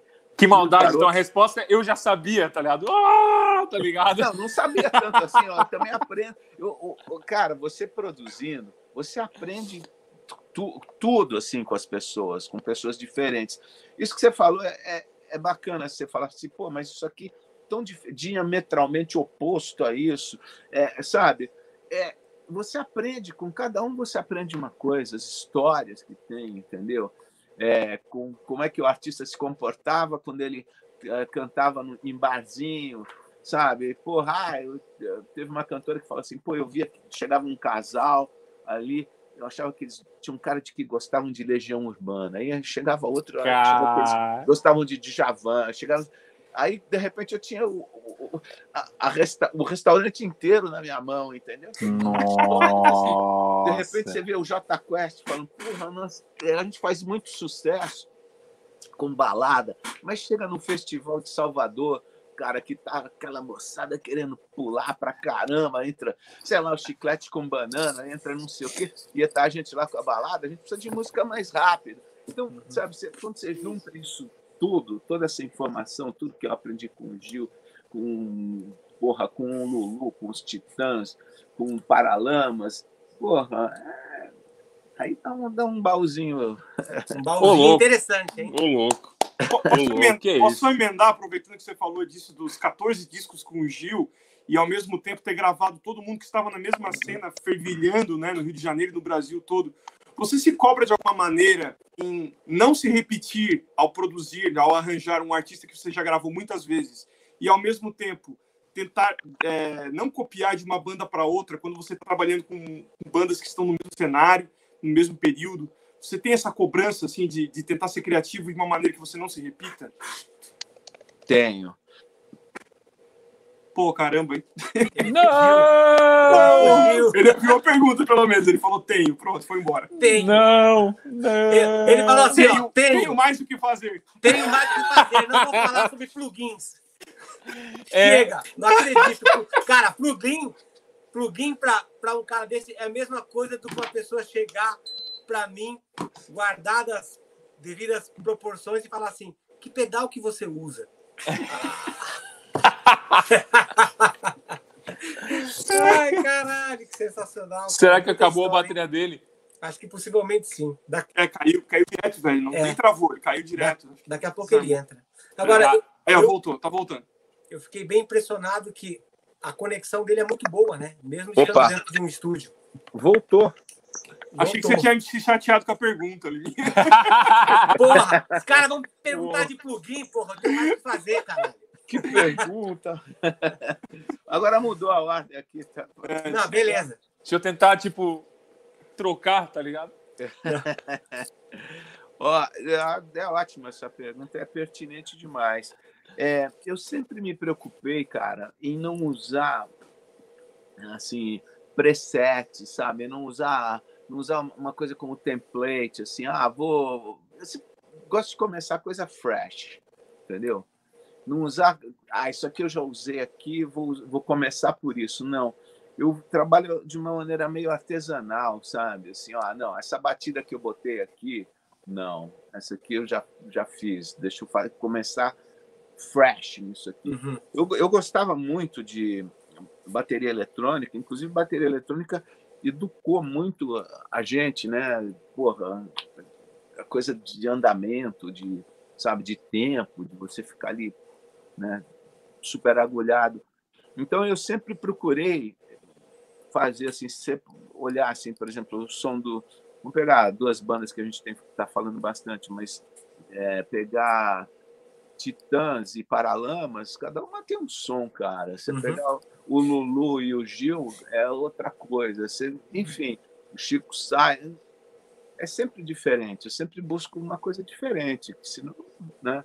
Não tem graça a coisa. Eu gosto mesmo de começar do zero, sabe? Muito funciona bom. melhor, dar uma personalidade para cada projeto, para cada artista. Liminha, eu, eu muito obrigado você... pela resposta. Eu vi você falando, cara, uma, em alguma situação aí na net, que o, que o mundo da música mudou muito e, e que as pessoas são muito mais imediatistas pela quantidade de informação musical e acesso às novas músicas que elas têm, né, nas plataformas, tal.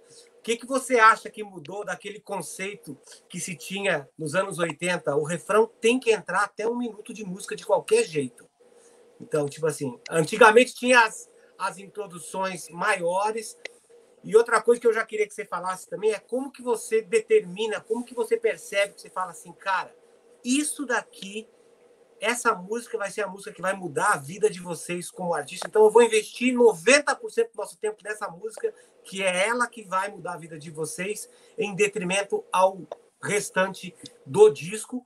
E também, se você puder já aproveitando, é como que uma música como Como Eu Quero foi quase não gravada em um disco e depois ela se tornou uma música que foi um dos maiores sucessos do que de abelha nos últimos 30 e poucos anos. Três perguntas, vamos lá, vamos ver se eu lembro. é, bom, primeiro, essa coisa de formato, é curioso, porque quando eu comecei a produzir disco, é, cara, você sabe que eu não, eu já tinha feito música, já tinha composto música, o top top dos Mutantes, a música uhum. minha. Cara, eu não pensava em refrão, em introdução, em A, B. Eu não pensava uhum. num mapa de música. Eu fazia música. Entendeu? E aí eu ia sentindo, pô, não, é, legal, mas não tinha essa coisa de, essa, de montar uma equação, sabe? Assim, ah, é isso, isso, isso, isso. Aí um belo dia, sei lá, numa numa reunião na gravadora, alguém falou: é, essa música tem refrão, tem não sei o quê. Eu comecei. Cara, eu produzi o disco das Frenéticas, que foi o primeiro disco uhum. de ouro. Da Warner. E eu ganhei e da Warner. E eu não tinha essa consciência, cara, de, de pô, não tem que ter isso. E eu ia no feeling, cara. No sim, feeling sim. total. E deu certo, né? E depois eu comecei a pensar nisso. E eu me lembro, o Lulu falou recentemente numa entrevista que eu dei um livro para ele, que eu comprei na Tower Records, aí em Los Angeles, na Sunset, que aliás está uhum. fechado até eu agora. Tinha anotado tá para perguntar é. desse livro. Eu tinha anotado é. para perguntar disso. Você, você tinha anotado. Cara, eu, eu não consigo lembrar o nome, mas. Oh, essa pergunta. É, é how, uh, how to Make Hit Records. Eu não sei o. Uh, o hit song, alguma coisa assim. Uhum. E falava né, dessa coisa assim de, de, de repetição, de, de ser uma música assoviável. Né? É, então, eu, e eu dei esse livro para o Lulu, porque eu pô, tinha um maior entusiasmo assim, com o Lulu, a coisa dele compor, enfim. E ele fala nesse livro até hoje.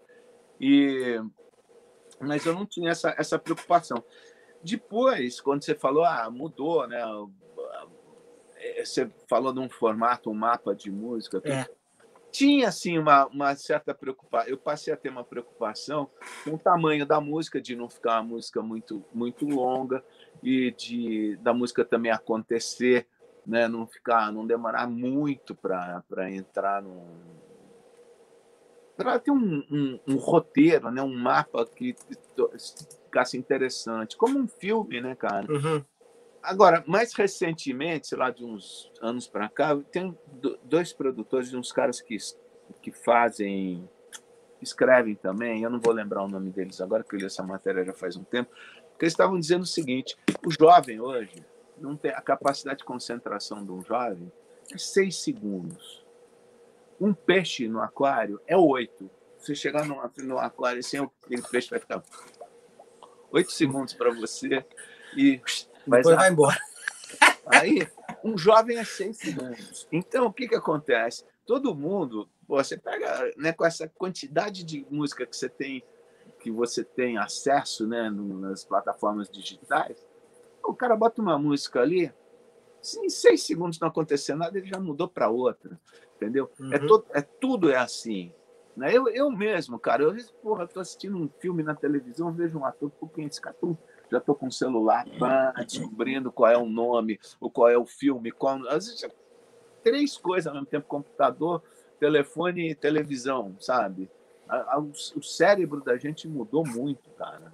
Muito, a gente está muito acelerado, muito, muito, muito acelerado. Então, eu tenho esse cuidado uhum. de. Às vezes, quando eu vejo músicas assim, o cara faz um negócio, vai fazer uma intro de. Porra, intro de oito compassos, não tá mais dando, entendeu? As pessoas, as pessoas estão já entrando a letra. A gente só não botava, só não botava a letra de cara para não perder a primeira sílaba, cara.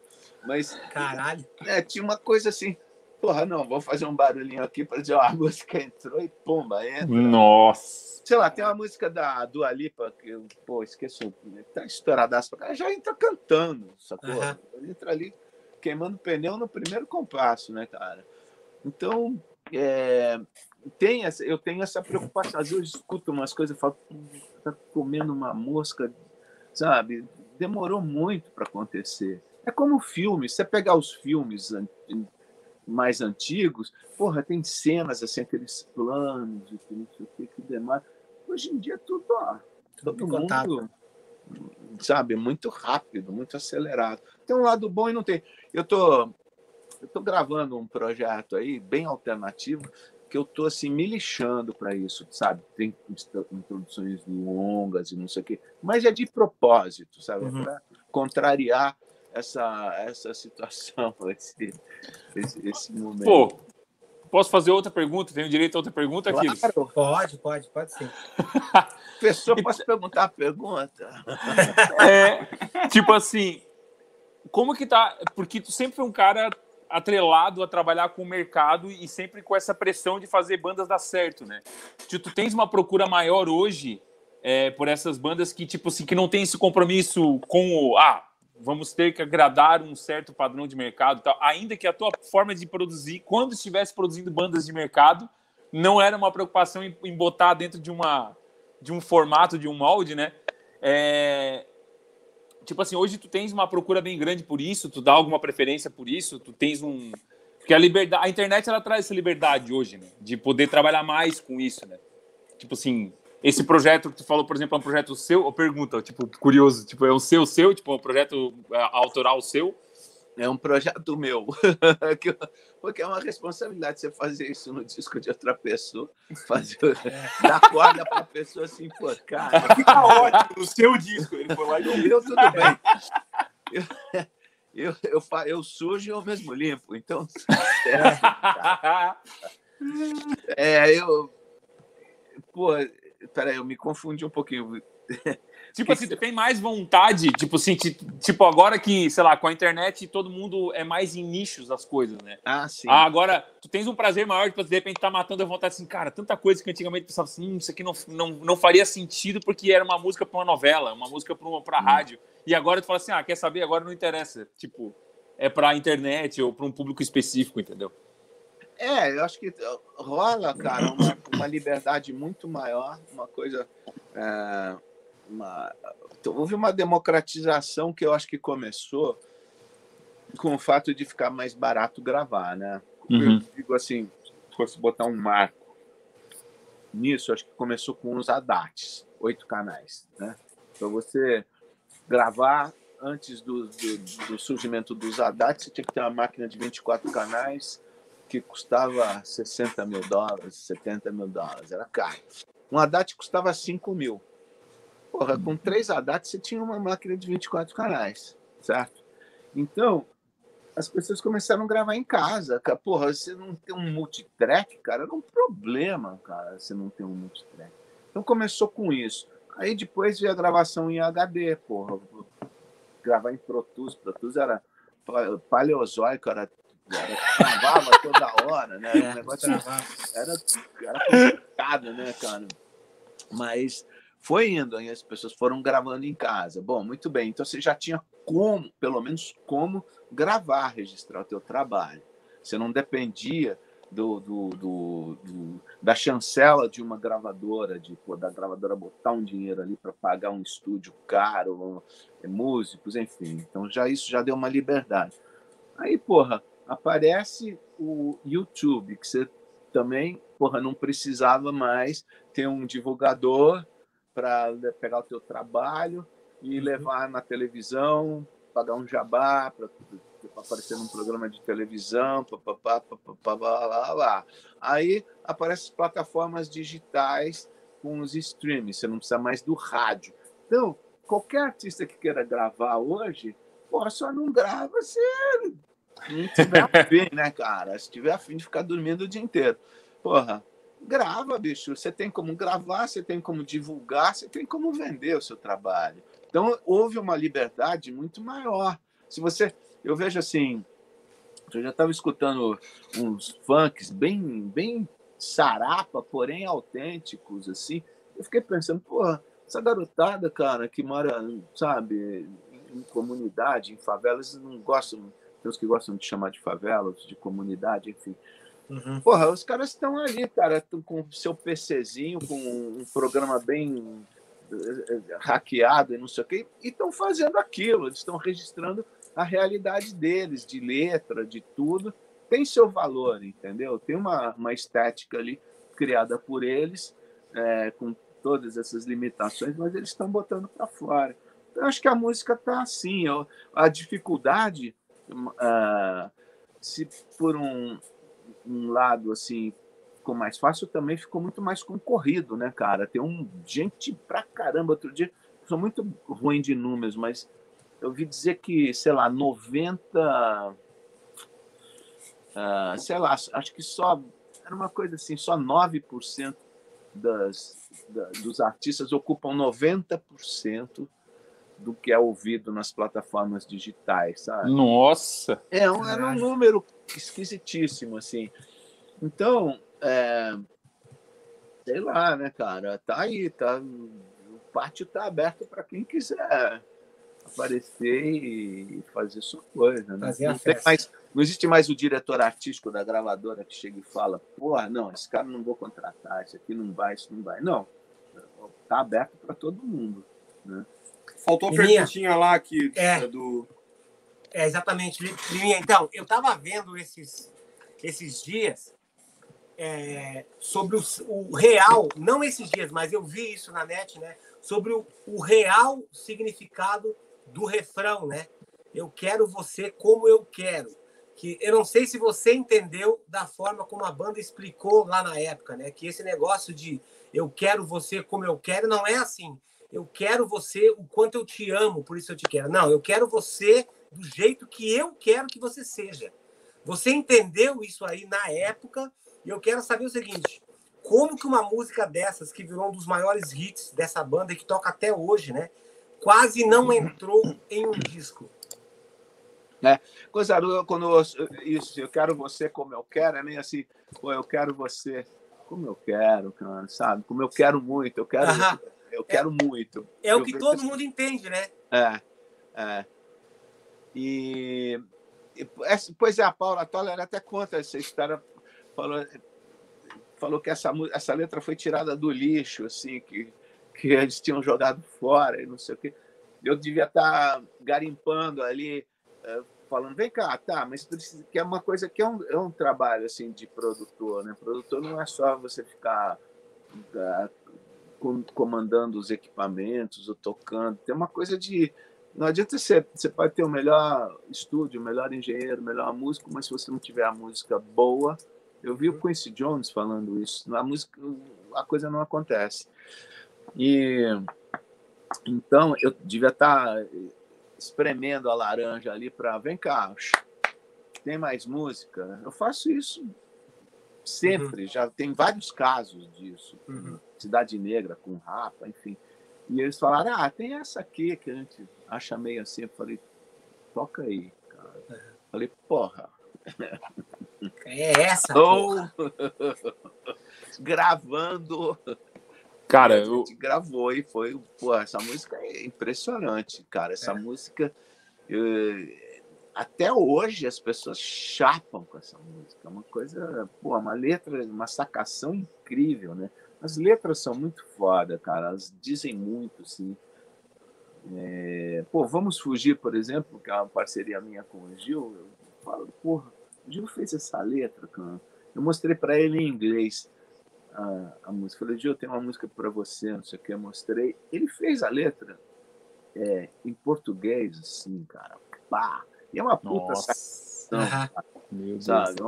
A gente gravou com os Wailers na Jamaica, nem tinha a música toda, nem sei como que a gente conseguiu, em fita, nem sei como a gente conseguiu controlar toda a emoção, sabe? E conseguir fazer um mapa da música direito. Olha, agora é isso, agora é isso. Tô tocando lá com os caras, bicho. Porra, Caralho. Impressionante. E a letra fala muito, né? cara? Fala muito, sensacional demais. Impressionante. Liminha, tem alguma produção assim que você escute hoje em dia que você fala assim, meu, onde eu tava com a cabeça por ter feito isso, por deixar essa música ter entrado no disco? Olha o som disso daqui.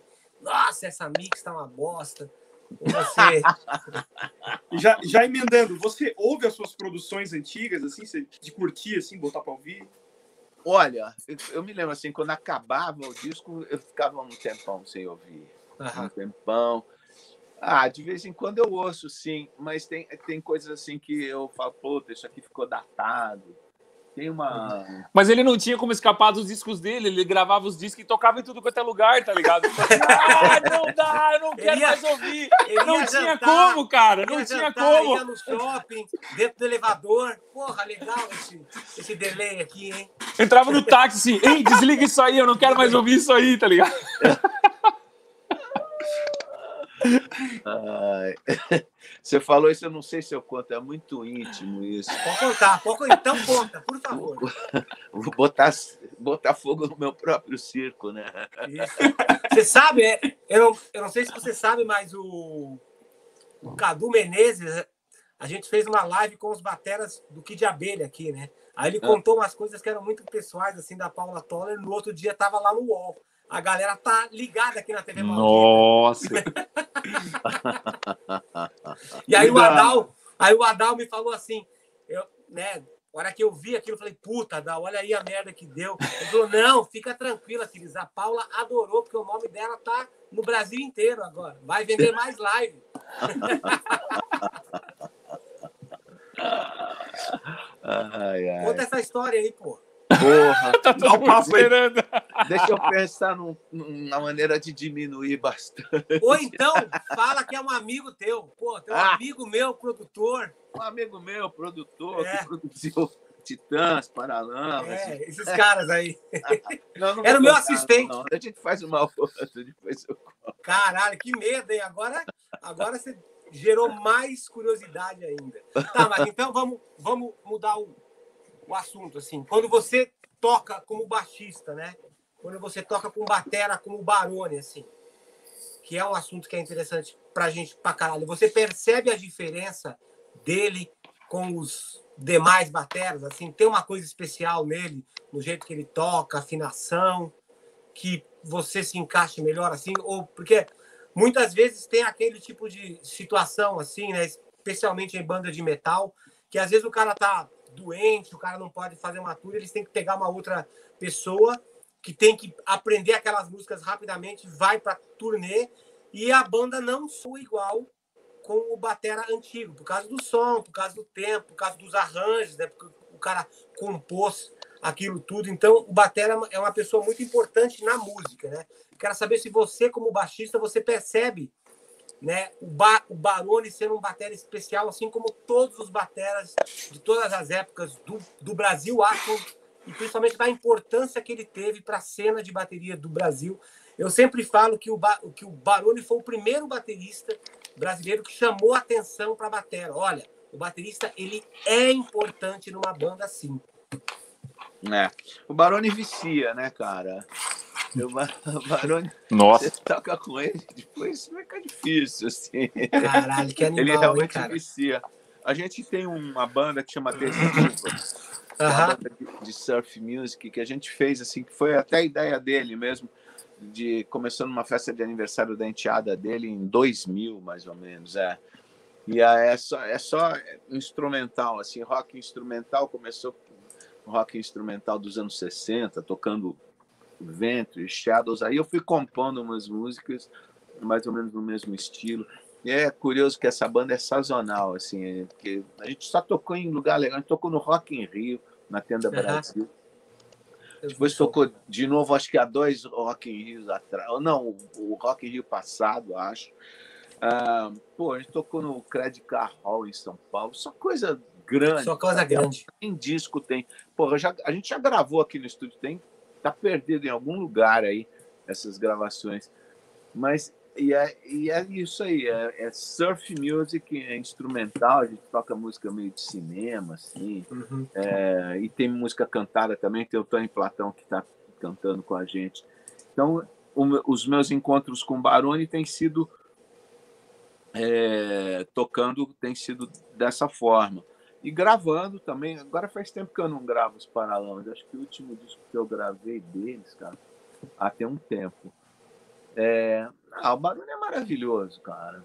Ele é maravilhoso, assim, é, é demais, assim, a pegada dele, tudo. Pô, tem uma, uma perguntinha. ah, diga. É, assim, eu fico imaginando do ponto de vista, a gente quando tá produzindo um disco, sim, é, a gente tem que lidar com a banda, né? Tipo, e cada um tem um- uma opinião e tal. E eu sempre fico perguntando, por exemplo, o Paralamas, os três caras são muito gênios, né, cara? Os três caras são. Eu imagino que eles devem ter uma opinião forte, por exemplo. Agora eu fico imaginando o Titãs, que com certeza também, cada um deles era muito especial, né? Não era uma banda, não tinha um- uma pessoa. ah, como é que eu vou explicar? Uma pessoa que era mais escondida na banda, assim, meio que todo mundo tinha um peso muito grande na banda. Eu imagino que isso se representava na personalidade deles. Como é que era, tipo, lidar com eles nesse? Era difícil, assim, de domar e de achar, assim, um... de colocar todo mundo no eixo ou meio que o clima era bom e tal? Pelo fato da banda ser grande e todo mundo ser muito importante na composição, na- na- na- na- no peso dentro do nome da banda, assim. Cara, eu acho que eles me procuraram.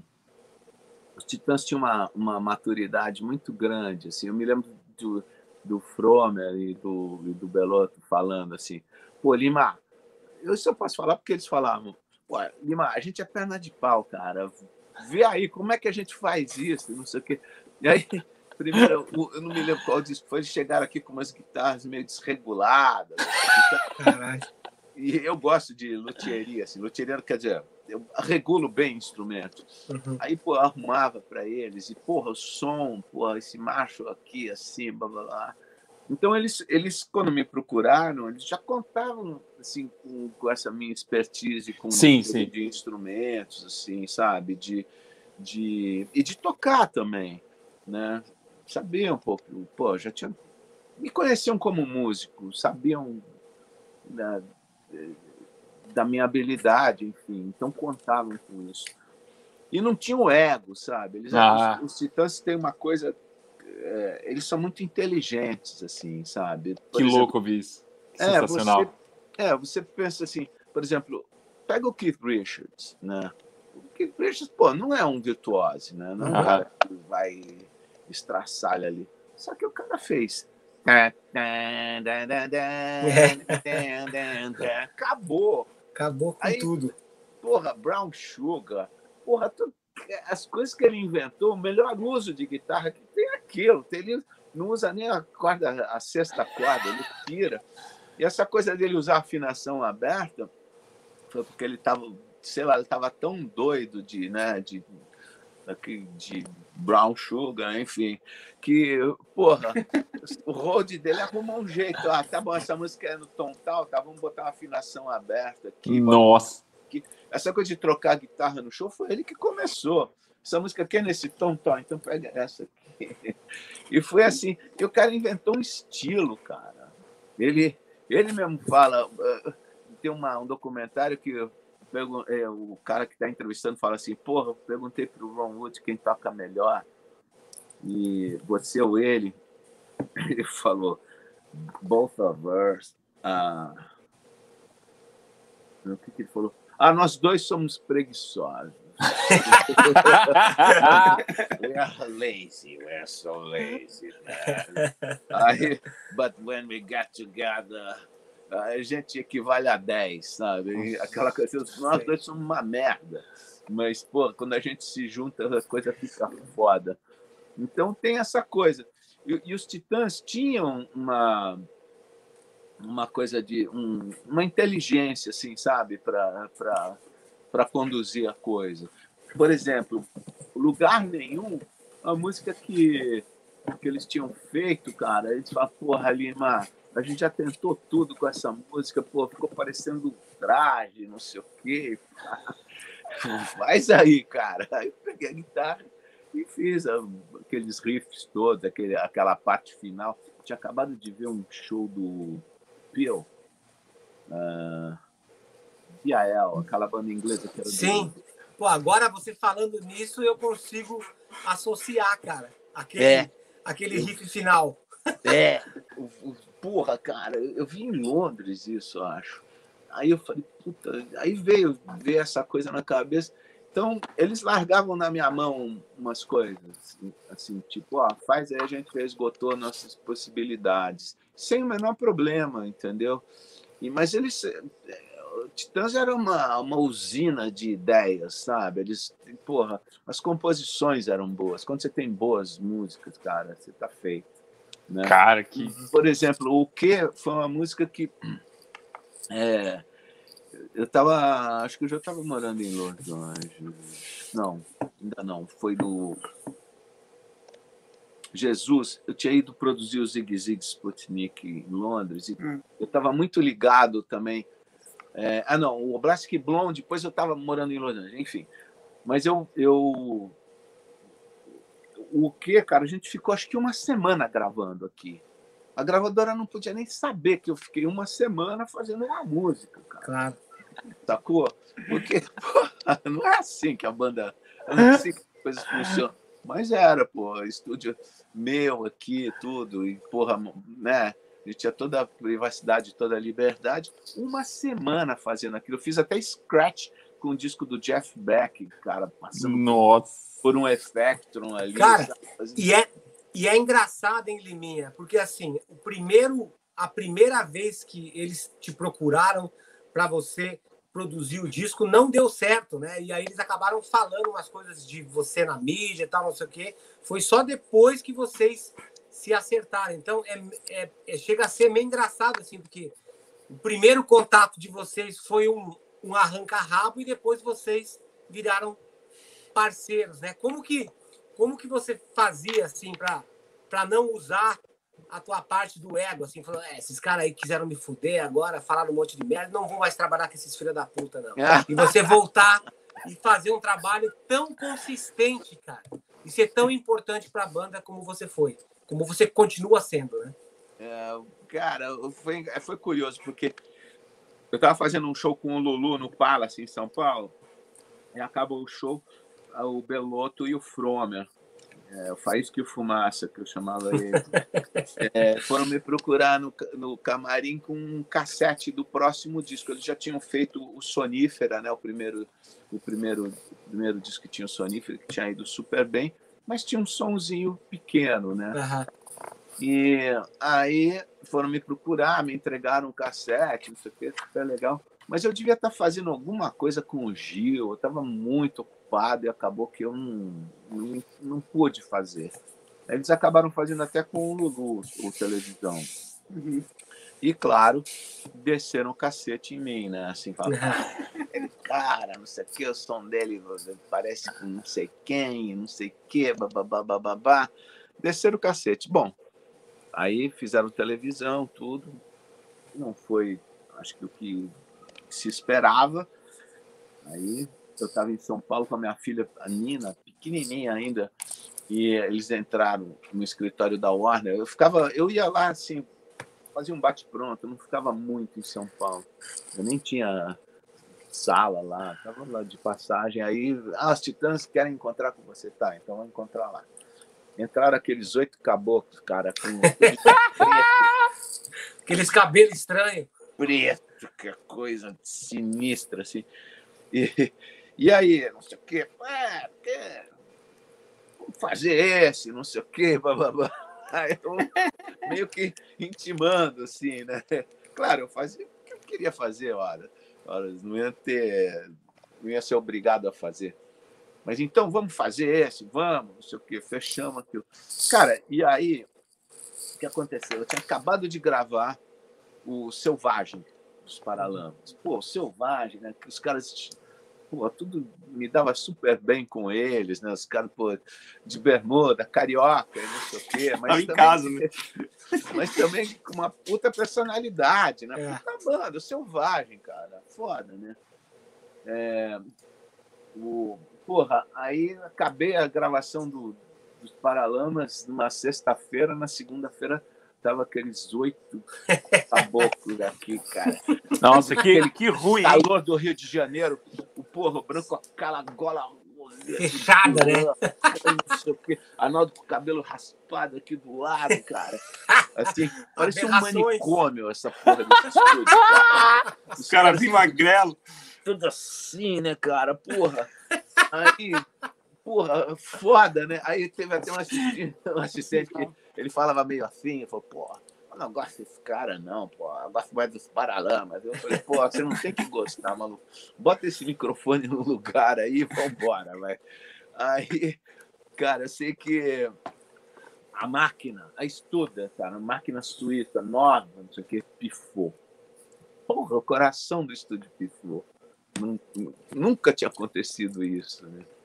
Aí deu tudo errado no primeiro dia. Não sei o que eu falei. Nossa. Mal, mal presságio, né? Vamos Nossa. acender o incenso aqui, porra. É. Aí eu sei que, bom, depois consertou a máquina, tudo. O segundo dia, aí eu já nem me lembro mais, deu tudo certo, cara. A gente foi ficando amigo, sabe? E os Titãs eram engraçados. Eu, cara, eu contei isso alguém recentemente. E os Titãs tinham assim um humor diferente. Os Titãs não têm essa coisa de, de contar piada, sabe? Aham. Eles têm humor, um humor negro, sabe? Negro. É, um humor assim, Bullying bruto. Bullying bruto. é, Era, um, era um humor sarcástico. E, era assim, pô, jacaré dormiu vira bolsa, sabe? É Era, isso aí. tinha que ficar esperto. Tem que estar esperto Ficar- sempre, o tempo todo, né? O cara, É. o cara, o cara saiu do estúdio, que era o dono da música, e tava ali, ó. Não, vamos gravar isso aqui. O cara já não tá lá, já vamos botar uma outra música aqui. Deixa. É, é, cara, tinha votação. O Fromer era um figura, cara. Porra, assim, tinha essa coisa assim, na hora de escolher, porque no vinil tinha uma limitação de tempo, né, Ah. cara? Então, se fosse quando teve o CD aí melhorou isso. Mas era aquela coisa assim, porra, vota na minha que eu voto na sua, sabe? Caralho! pra entrar. Vamos votar nessa. Mas tinha uns conchavos, assim. uns Como é que era a divisão das vozes, cara? Porque eu sempre achei muito democrático que, no fim das contas, eles tiveram muitos sucessos, mas tiveram muito sucesso na voz de praticamente todos que cantavam na banda. Tu não tem um- uma preferência em um, né? É muito louco isso.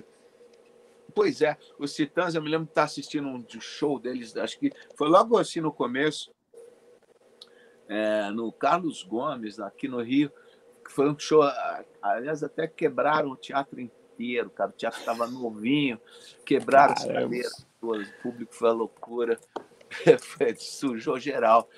E, mas eu me lembro assim que os Titãs tinham uma coisa, trocava o cantor, cara, parecia que o show recomeçava, sabe? Nossa. uma, uma energia nova, assim, pô, caralho, cara. Os Titãs.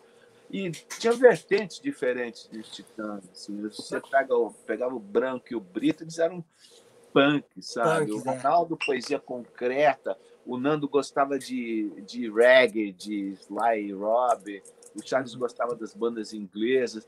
Então, porra, cara, era uma. Era Mas- um Nossa, que muito louco. cultural ali. Mas tinha um lance assim, Liminha, de ah, essa música é minha, então eu canto, ou pô, essa música é minha, eu acho que é- vai ficar melhor na voz do Arnaldo. Ou isso era uma coisa que você falava assim, pô, essa música, cara, melhor a gente botar o branco. Ou eles já vinham com esse negócio pronto, você experimentava, se você não gostasse, você falava, pô, vamos tentar na voz do. do Arnaldo? Não, eu acho que isso, isso já vinha meio pronto, porque pô, as composições do Arnaldo, Arnaldo cantando, uhum. Brito a, a, mesma coisa, o Nando a mesma coisa. Uhum. O, o Beloto não cantava, mas fazia música, e às vezes fazia música com um dos cantores. Entendi. Né? Então uhum. já era uma coisa que se encaixava automaticamente. Assim. Eu uhum. acho que Flores, Flores Cara, eu tava é pensando aqui perguntar sobre o som de violão de flores no começo. Se tu quiser já aproveitar e falar aí para nós aí. Como é que é? o som de violão de flores, cara. Eu lembro que quando eu não entendia de áudio, eu ouvia aquilo, eu falava assim: Meu Deus do céu, cara, o que, que é isso? É, é muito muito marcante para mim o som de quão bom é o som do violão, entendeu? Ah. Entrando na parte de áudio mais específica, né? Tipo assim. Você tá falando do acústico? Sim, sim, não, o, o, o, som, o som do violão, do Você, mas timbre da música de estúdio. Do, não, do da disco. música Flores, estou falando. Tipo assim. Tá, mas de, do disco de estúdio. Do disco de estúdio, do disco de estúdio. Ah, mas agora, agora ele vai falar que foi ele que, foi ele que tocou, porra. É? Foi? Fala aí pra nós! tem que lembrar, cara. Porra. Meu, mas tem, tem situações assim que você vê o cara ali, ó ciscando, tentando, tentando, e não consegue. Você vai, me dá essa porra aqui, deixa eu fazer, vai, pronto. Pronto, vamos para a próxima parte. Rola isso? Olha, rola, assim, produzir, cara, é uma coisa assim, é uma negociação, né, de ideias, né? O tempo todo você fica, você não pode ah, abortar ideias. O cara, principalmente agora não, nem tanto, porque todo mundo tem seu home studio, todo mundo vive dentro de um estúdio, tudo. Mas nessa época, pô, o artista entrava no estúdio a cada dois anos, um ano, uhum. enfim. Então eu não podia chegar, o cara chegava vinha com uma ideia, porra, queria fazer isso aqui, babá. Eu chegar e abortar essa ideia logo de cara, falar assim, não, não, isso aí não dá certo, vamos fazer assim. Nunca fiz isso, nunca. Eu sempre deixava a pessoa se enforcar. Se enforcar. Faz não ficar torcendo contra, não, porque às vezes eu acho assim, música tem umas coisas que você só percebe fazendo, cara. Uhum. Por mais que você tenha aquilo na cabeça, você fala, pô, mas peraí, a hora que você bota mesmo, você grava e combina com o que está gravado, enfim, é aí que você constata se está bom ou não. Mas então, tinha muito isso, assim, ó, eu nunca fiz isso, falava, pô, a pessoa experimentava e ficava, pô, mas não aconteceu, não, não tá legal. Aí eu pegava uma guitarra, eu pegava um baixo, pegava não sei o quê. E se fizer assim? Então, todas as minhas participações, geralmente, foram essas. Assim. Agora, banda, por exemplo, nunca nunca toquei baixo. Acho que eu toquei baixo numa música do Traje, que o. É, que o, que o Maurício, sei lá, acho que não estava conseguindo, foi uma coisa mais mas uhum. acho que ele tocou também, eu toquei uma parte, sabe? Qual, qual música, você lembra? Acho que é Nós Vamos Invadir Sua Praia. Entendi. Cara, um outra... ah, um troço assim. Pô, legal essa parte. Viu, me fala uma coisa. Teve alguma diferença assim no som da batera do Nós Vamos Invadir a Sua Praia para o sexo, assim, quando eles gravaram com aquela batera sonora? Você sentiu uma diferença grande, assim? Tipo, assim, puta, agora sim a gente tem um som de bateria. Puta, cara. Se... Ou você acha que o cara que estava provendo o som não não trazia essa diferença? Cara, sinceramente, eu não, eu não, não me lembro. Não lembra? Não lembro. Não, beleza. Tá, ó, a gente está com uma hora e cinquenta já. Vamos já indo para a finaleira. Eu Dá uma passada só... no superchat, não? Só para dar uma olhada na galera? Não, não, porque a gente. Eu dei uma olhada já aqui no superchat, a gente praticamente foi em todos os assuntos, entendeu? Então, não precisa. E aí, seguinte, Limi, eu quero saber o seguinte: um assistente de estúdio é. Né, tipo, na, na, na época você era um assistente quando você foi designado para fazer o disco das frenéticas, né? Você falou, você, você pensou assim, puta, eles me deram uma chance, agora eu vou fazer esse disco virar de qualquer jeito? Ou você só falou assim, cara, eu vou aproveitar essa chance que Dan, que Dancing Day está na onda, vou aproveitar, vou fazer o melhor que eu puder, porque eu tenho certeza que a partir daqui que eu vou me separar de ser o baixista para um grande produtor. Eu também queria saber se depois desse primeiro disco de ouro se as bandas começaram a te ver como, meu, esse cara é o cara que pode transformar as nossas vidas. Vamos lá e vamos, vamos gravar isso disco com o Liminha. É, eu não sei se eu, se eu fui tão fundo assim é, no pensar, né? Assim, porra, não, esse disco vai ser, vai ser, vai ser tudo na minha vida. Eu, eu acho que eu, eu gravei a, a banda Black Rio antes, não me lembro. E eu já tinha gravado algumas coisas antes, mas que não foram. que eu não assinei a produção por questões políticas na gravadora. Uhum. É, mas, claro, o, o, que teve de legal nas frenéticas é o seguinte: a música nessa época estava meio numa entre safra, assim, sabe, de, de, de uhum. estilos. Era, não existia muito. O rock tinha, sabe, tinha, tinha o rock dos anos 70 tinha miado, já não tinha, não estava rolando. E isso foi 77, 76, 77, e não tinha ainda surgido o rock dos anos 80. Então estava numa entre safra, assim, que tinha cantoras e não sei o quê.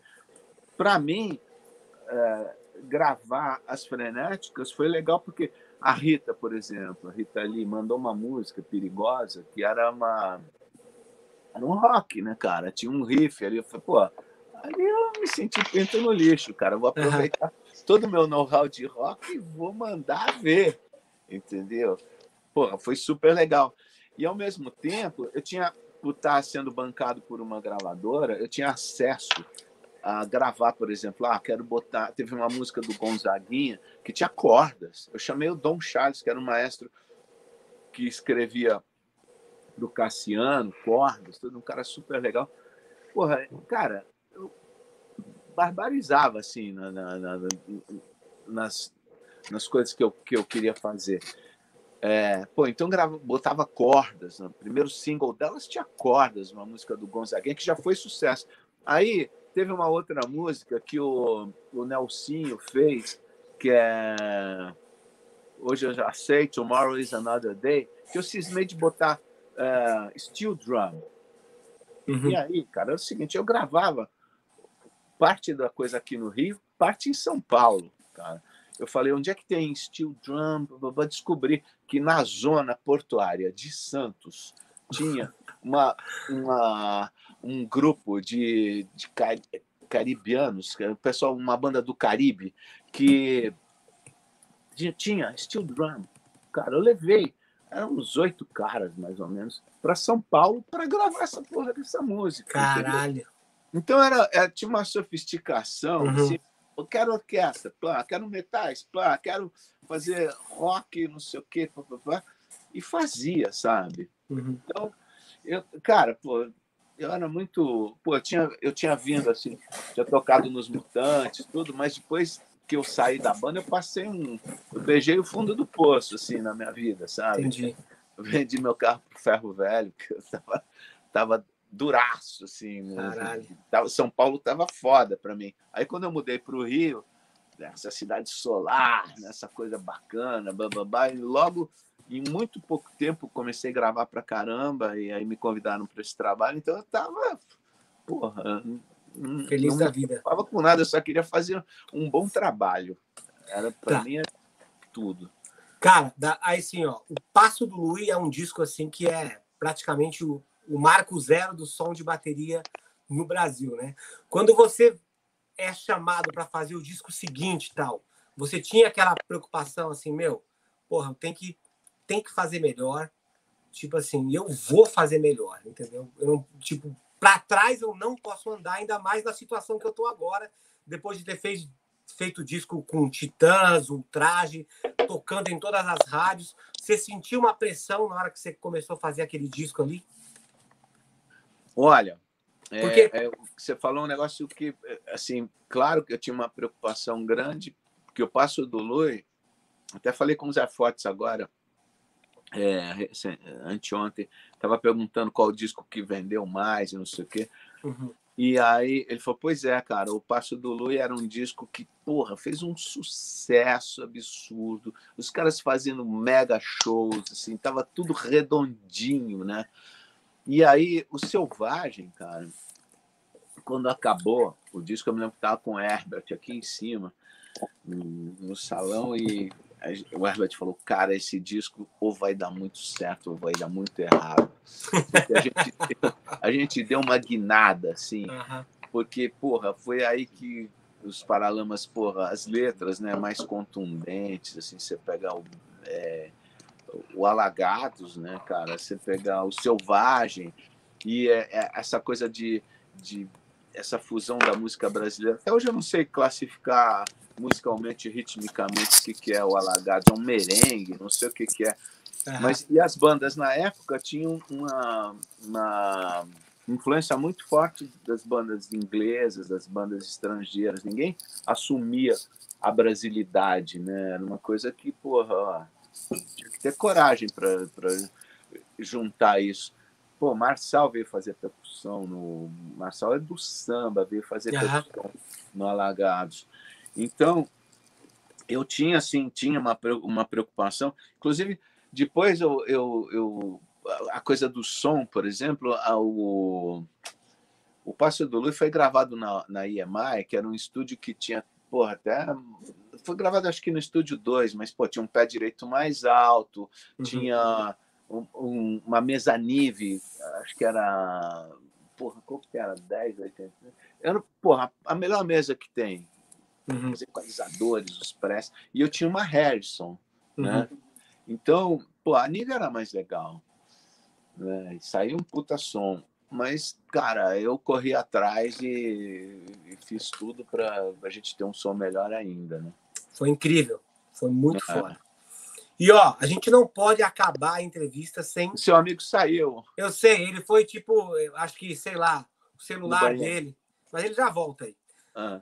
Eu só quero saber o seguinte: não dá para a gente fazer uma entrevista, uma live com você e não falar da linha de baixo da música Fugaz, né? Que tipo assim, aquela linha de baixo, ao mesmo tempo que você tipo fez uma coisa super sofisticada, né, naquela linha de baixo, assim, era muito difícil naquela época você ver uma linha de baixo que aparecesse tanto e que entrelaçasse, né, todo o restante dos arranjos, a bateria, a guitarra, a voz, né?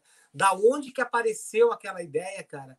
Ou se aquilo ali foram as pessoas te falando assim, pô, Liminha, faz um negócio mais legal, quem sabe não faz isso aqui ou aquilo, ou se foi você, assim, com a cabeça de produtor, que você falou assim, meu, como eu costumo limar a galera pra caralho nos arranjos, eu vou botar pra fuder nesse aqui, que esse aqui sou, isso aqui é meu, e é isso aí. Vou, vou botar minha cara aqui. Você já leu alguma coisa ou ouviu? o... Não, a história é a seguinte: nessa época, eu andava com a minha DMX Oberheim embaixo do braço, cara. Que eu tinha gravado, porra, tinha gravado o disco do Lulu, adivinha o quê? tinha gravado o extra do Gil, várias coisas. Eu andava com aquilo direto embaixo do braço. Então me chamaram para tocar abaixo, fui uhum. eu, meu Alembic e minha DMX ali no estúdiozinho aqui no Jardim Botânico. Uhum. E aí Marina mostrou a música e viu o andamento, tudo. Era o João Augusto que estava produzindo. Eu fui só tocar.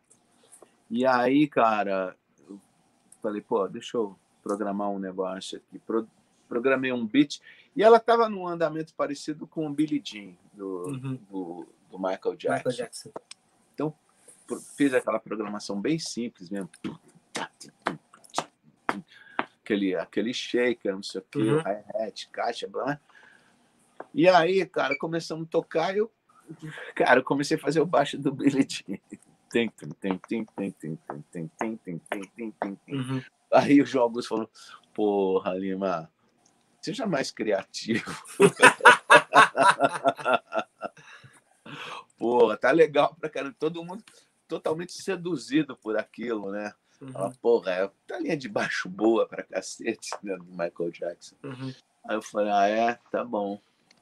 Aí, cara, eu comecei a tocar, eu Aí eu dei um passeio no braço do baixo meu. Foi foda ali mesmo. Assim, eu falei, bom, deixa eu inventar, é para é ser criativo, então tá. Aí comecei a tocar e saiu aquilo, cara. Quanto tempo que leva para você fazer uma criação daquela, assim? Quanto tempo do momento que ele te falou, porra, Limeia, faz uma coisa aí, vai?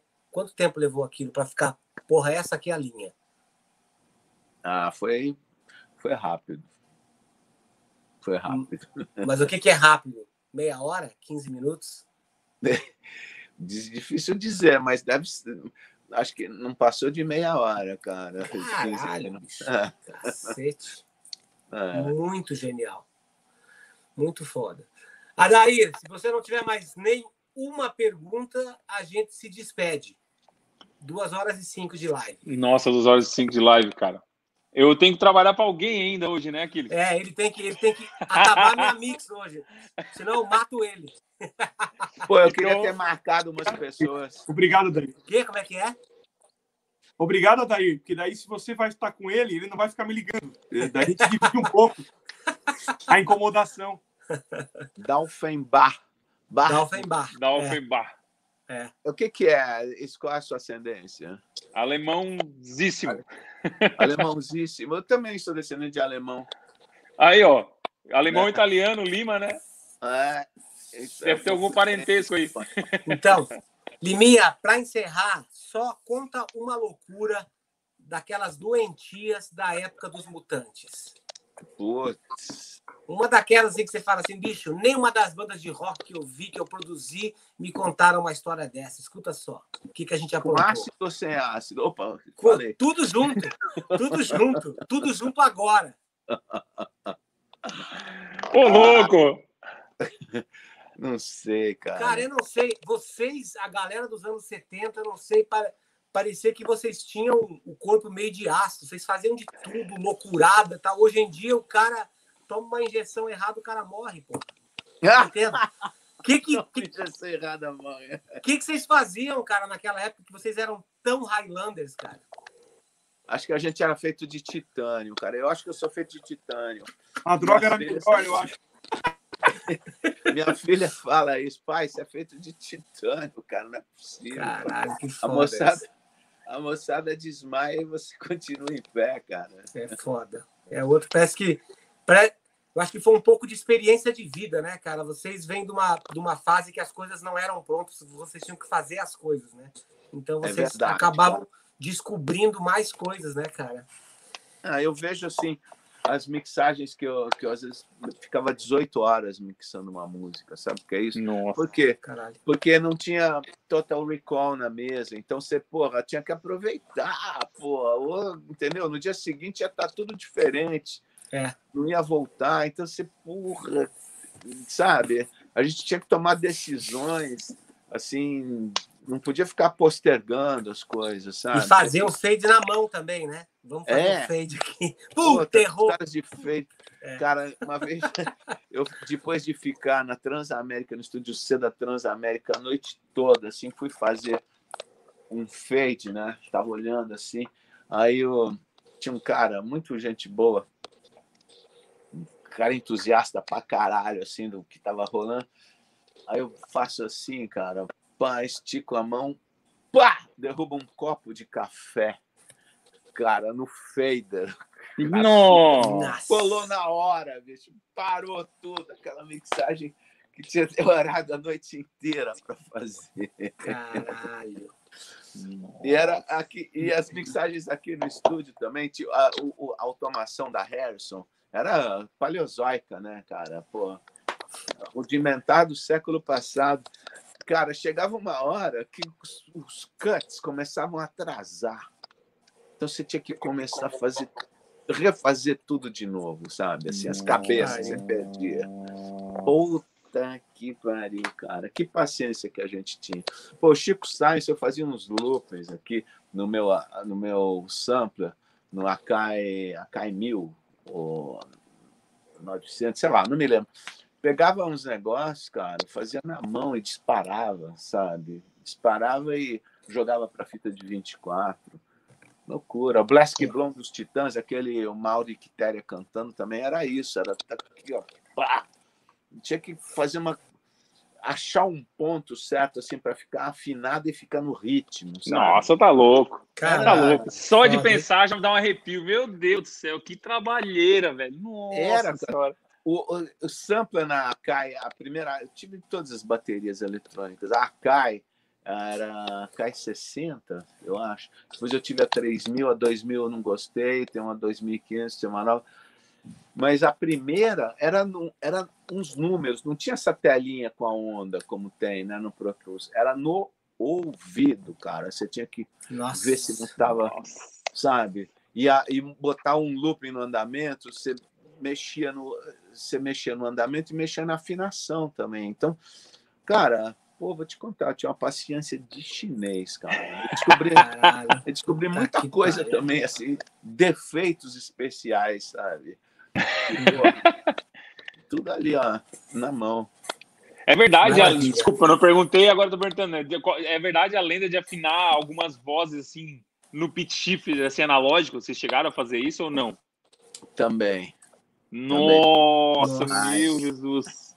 Também. Você quer ver um negócio que a gente fazia? Quando eu mudei para Los Angeles, tinha uma onda assim. É, que as programações eram muito agulhadas, sabe? Era, assim, era tudo escrito mesmo. Bobby Brown, é, B, Devil e não sei o que lá. Eu escutava umas coisas assim de R&B que eu, que, eu, que eu gostava muito. Eu gostava de rock, mas eu gostava também disso. Foi daí um pouco que eu me lembro assim, produzindo os Titãs, falei, pô, isso aqui tem que ser shuffle. Os caras, shuffle? Que, que é shuffle? shuffle. Shuffle é o seguinte. Aí dava uns exemplos. Ah, a música, isso aqui, tá vendo? Isso aqui é shuffle, isso aqui, é, isso aqui não é shuffle.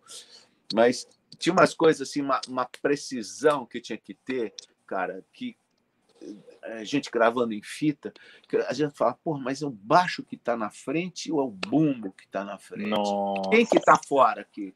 No, no ouvido Caralho, já ninguém conseguia foda. descobrir. Sabe o que eu fazia? Eu pegava, mandava o bumbo para uma máquina, para um gravador, né, uma estuda de, de mixagem, bumbo para a esquerda, baixo para a direita. Aí ficava assim, ó, vendo qual é a agulha que pulava antes, entendeu? Nossa Senhora! Meu tá junto, porque as duas tinham que estar juntinho, né? Não, aí é. Nossa! Que tá na frente. Heróis, hein, meu? Puta que pariu. Herói, nossa, herói. Pro grid. Herói. O que grid é era feito analogicamente, cara. Isso o é grid era tipo ali, ó. Era. É. Agulhinha. É. Porra, cara. minha. Cara, muito obrigado pelo seu tempo. Muito obrigado mesmo. Foi uma aula que vai ficar registrada para sempre na TV Isso Maldita. Fica salvo em algum lugar?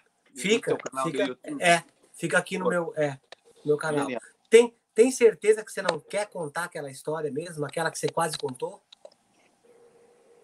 Aquela. aquela do. Opa, não. Não?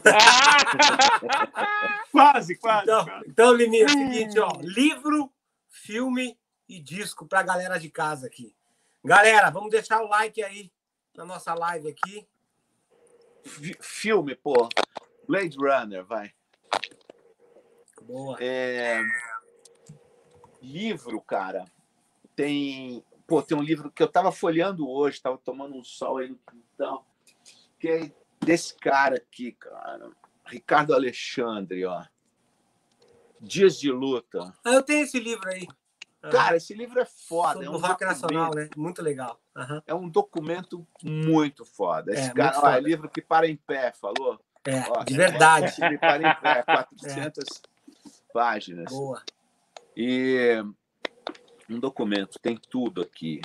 É. É, e, e, e, disco, cara, Led Zeppelin 1, que tem Good Times, Bad Times, aquele pedal dessa música realmente é um negócio que. Eu me lembro, eu vi o Jeff Beck, o Jimmy Page deu uma entrevista, né?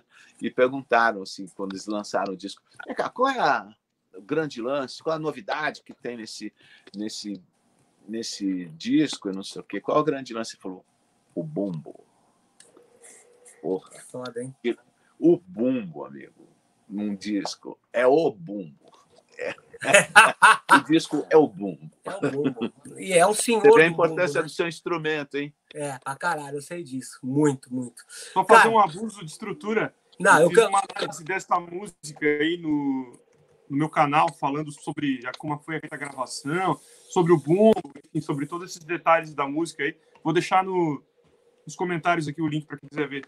Obrigado. Pô, legal, legal. Isso é excelente.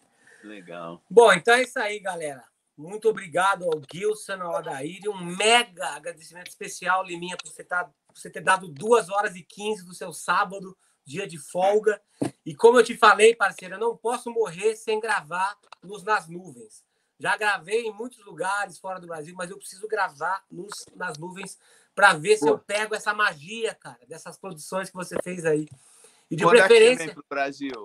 Cara, eu tô indo pro Brasil para gravar um disco do, do, do meu parceiro lá do, lá do Angra, o Edu Falaschi, agora entre novembro e dezembro. Não, desculpa, É outubro e novembro. Aonde Outubro é? Em. São Paulo, né? É em São Paulo isso daí, é. Mas Ah. aí, o dia que eu fosse aí pro Rio, eu queria levar o circo todo. A batera grandona, todo o negócio para Nem que a gente fizesse... Quem sabe a gente não faz aquele negócio, porque o Adair costumava ser guitarrista no passado, né? Então ele poderia compor uma música, eu tocava a batera, você tocava a guitarra e a gente pagava um cachê mega especial pro Liminha tocar o baixo. E eu posso ir lá fazer Nossa, café pra vocês? Não? Posso ir lá fazer café? Nossa, ô louco. Já é. Já Só é? dizer a roupa a hora.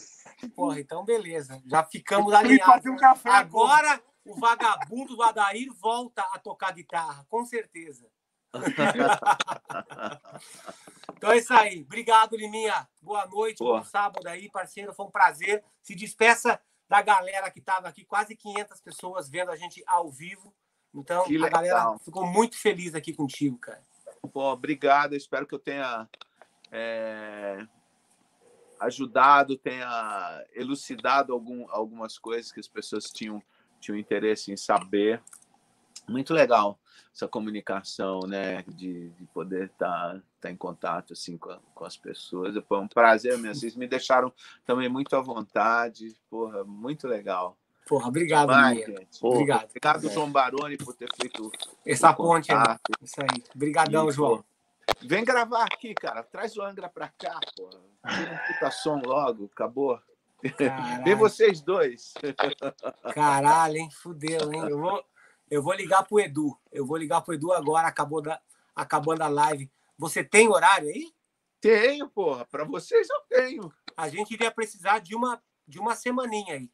Porra, é- já é, cara. Já é. Fudeu. Já é. Vocês vão adorar, cara.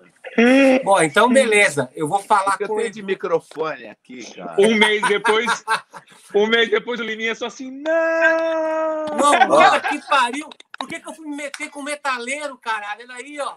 Olha só. Assim, ó. Assim, ó. É, Não! sub, sub, submúsica, porra.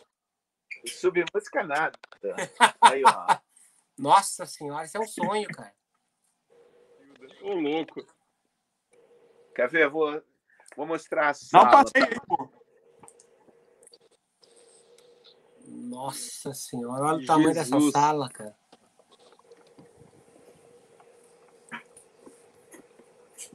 Tá dando pra ver? Nossa senhora, um Animal. orgasmo. Caralho, olha quanta, quanta coisa aconteceu dentro dessa sala, meu. É. Olha o bumbo do Barone aí, ó. Tem, tem veneno aqui. Caralho, olha o tamanho dessa porra. Caralho. Aqui é meu, meu sisteminha de baixo. Sisteminha. Ah, Liminha. minha, é minha. Tem mais do que a Gabi Som tem. Ah, Faltou os 40, 38 aí, gente. Caralho, aqui, ó. foda, meu. Esse call aqui é foda, esse microfone, cara. Esse- mano, isso aí é a oitava maravilha, do mundo dos microfones. Então, eu tô, eu tô microfonando como o John Bonham microfonava, né? Um em cima aqui, ó.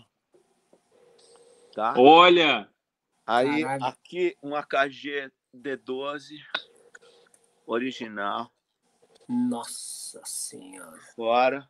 Fudido. Aqui, olha, tem uns Telefunkens, cara, 47 de 1960. Eu levei, ó. Um aqui, outro aqui. nossa. É, tem uns brinquedinhos aqui. Nossa Ô, a Disneylândia, senhora, parceiro, isso é Disneylândia, Disneylândia. Disneylândia do áudio. É. Que foda, meu. Meu, Obrigado, Liminha, por mais esse, esse show. Eu vou desligar a live aqui, vou ligar para o Edu agora. Vou passar teu telefone para ele entrar em contato contigo. Alemão vai passar o cartão. É, esse foi o me melhor. Isso nem é abuso de estrutura, é estupro de estrutura, bicho. Olha só que uma live. Olha o que uma live não proporcionou, bicho. Porra, seria muito foda. Liminha, brigadão, parceiro. Brigadão mais uma vez. E vai ser um prazer gravar isso e tudo isso der certo, cara. Obrigado. Vem mesmo. mesmo. Ah, fala. Ó, e ali tem, tem uma fileira só de amplificador. Eu vou te mandar umas fotos do estúdio. Tá, maravilha. Vou te mandar. Então. Falou. Obrigadão, Liminha. Boa noite aí, parceiro. Tudo de bom Falou. Aí. Valeu. Muito Valeu. bom. Um abraço. Falou. Tchau. Abração. Até mais. Valeu. Falou. Tchau. Aí, Gilson, boa noite. Boa noite, Adair. Até a próxima. Valeu, galera de casa. Falou, hein, povo. Tchau, tchau. Valeu, falou.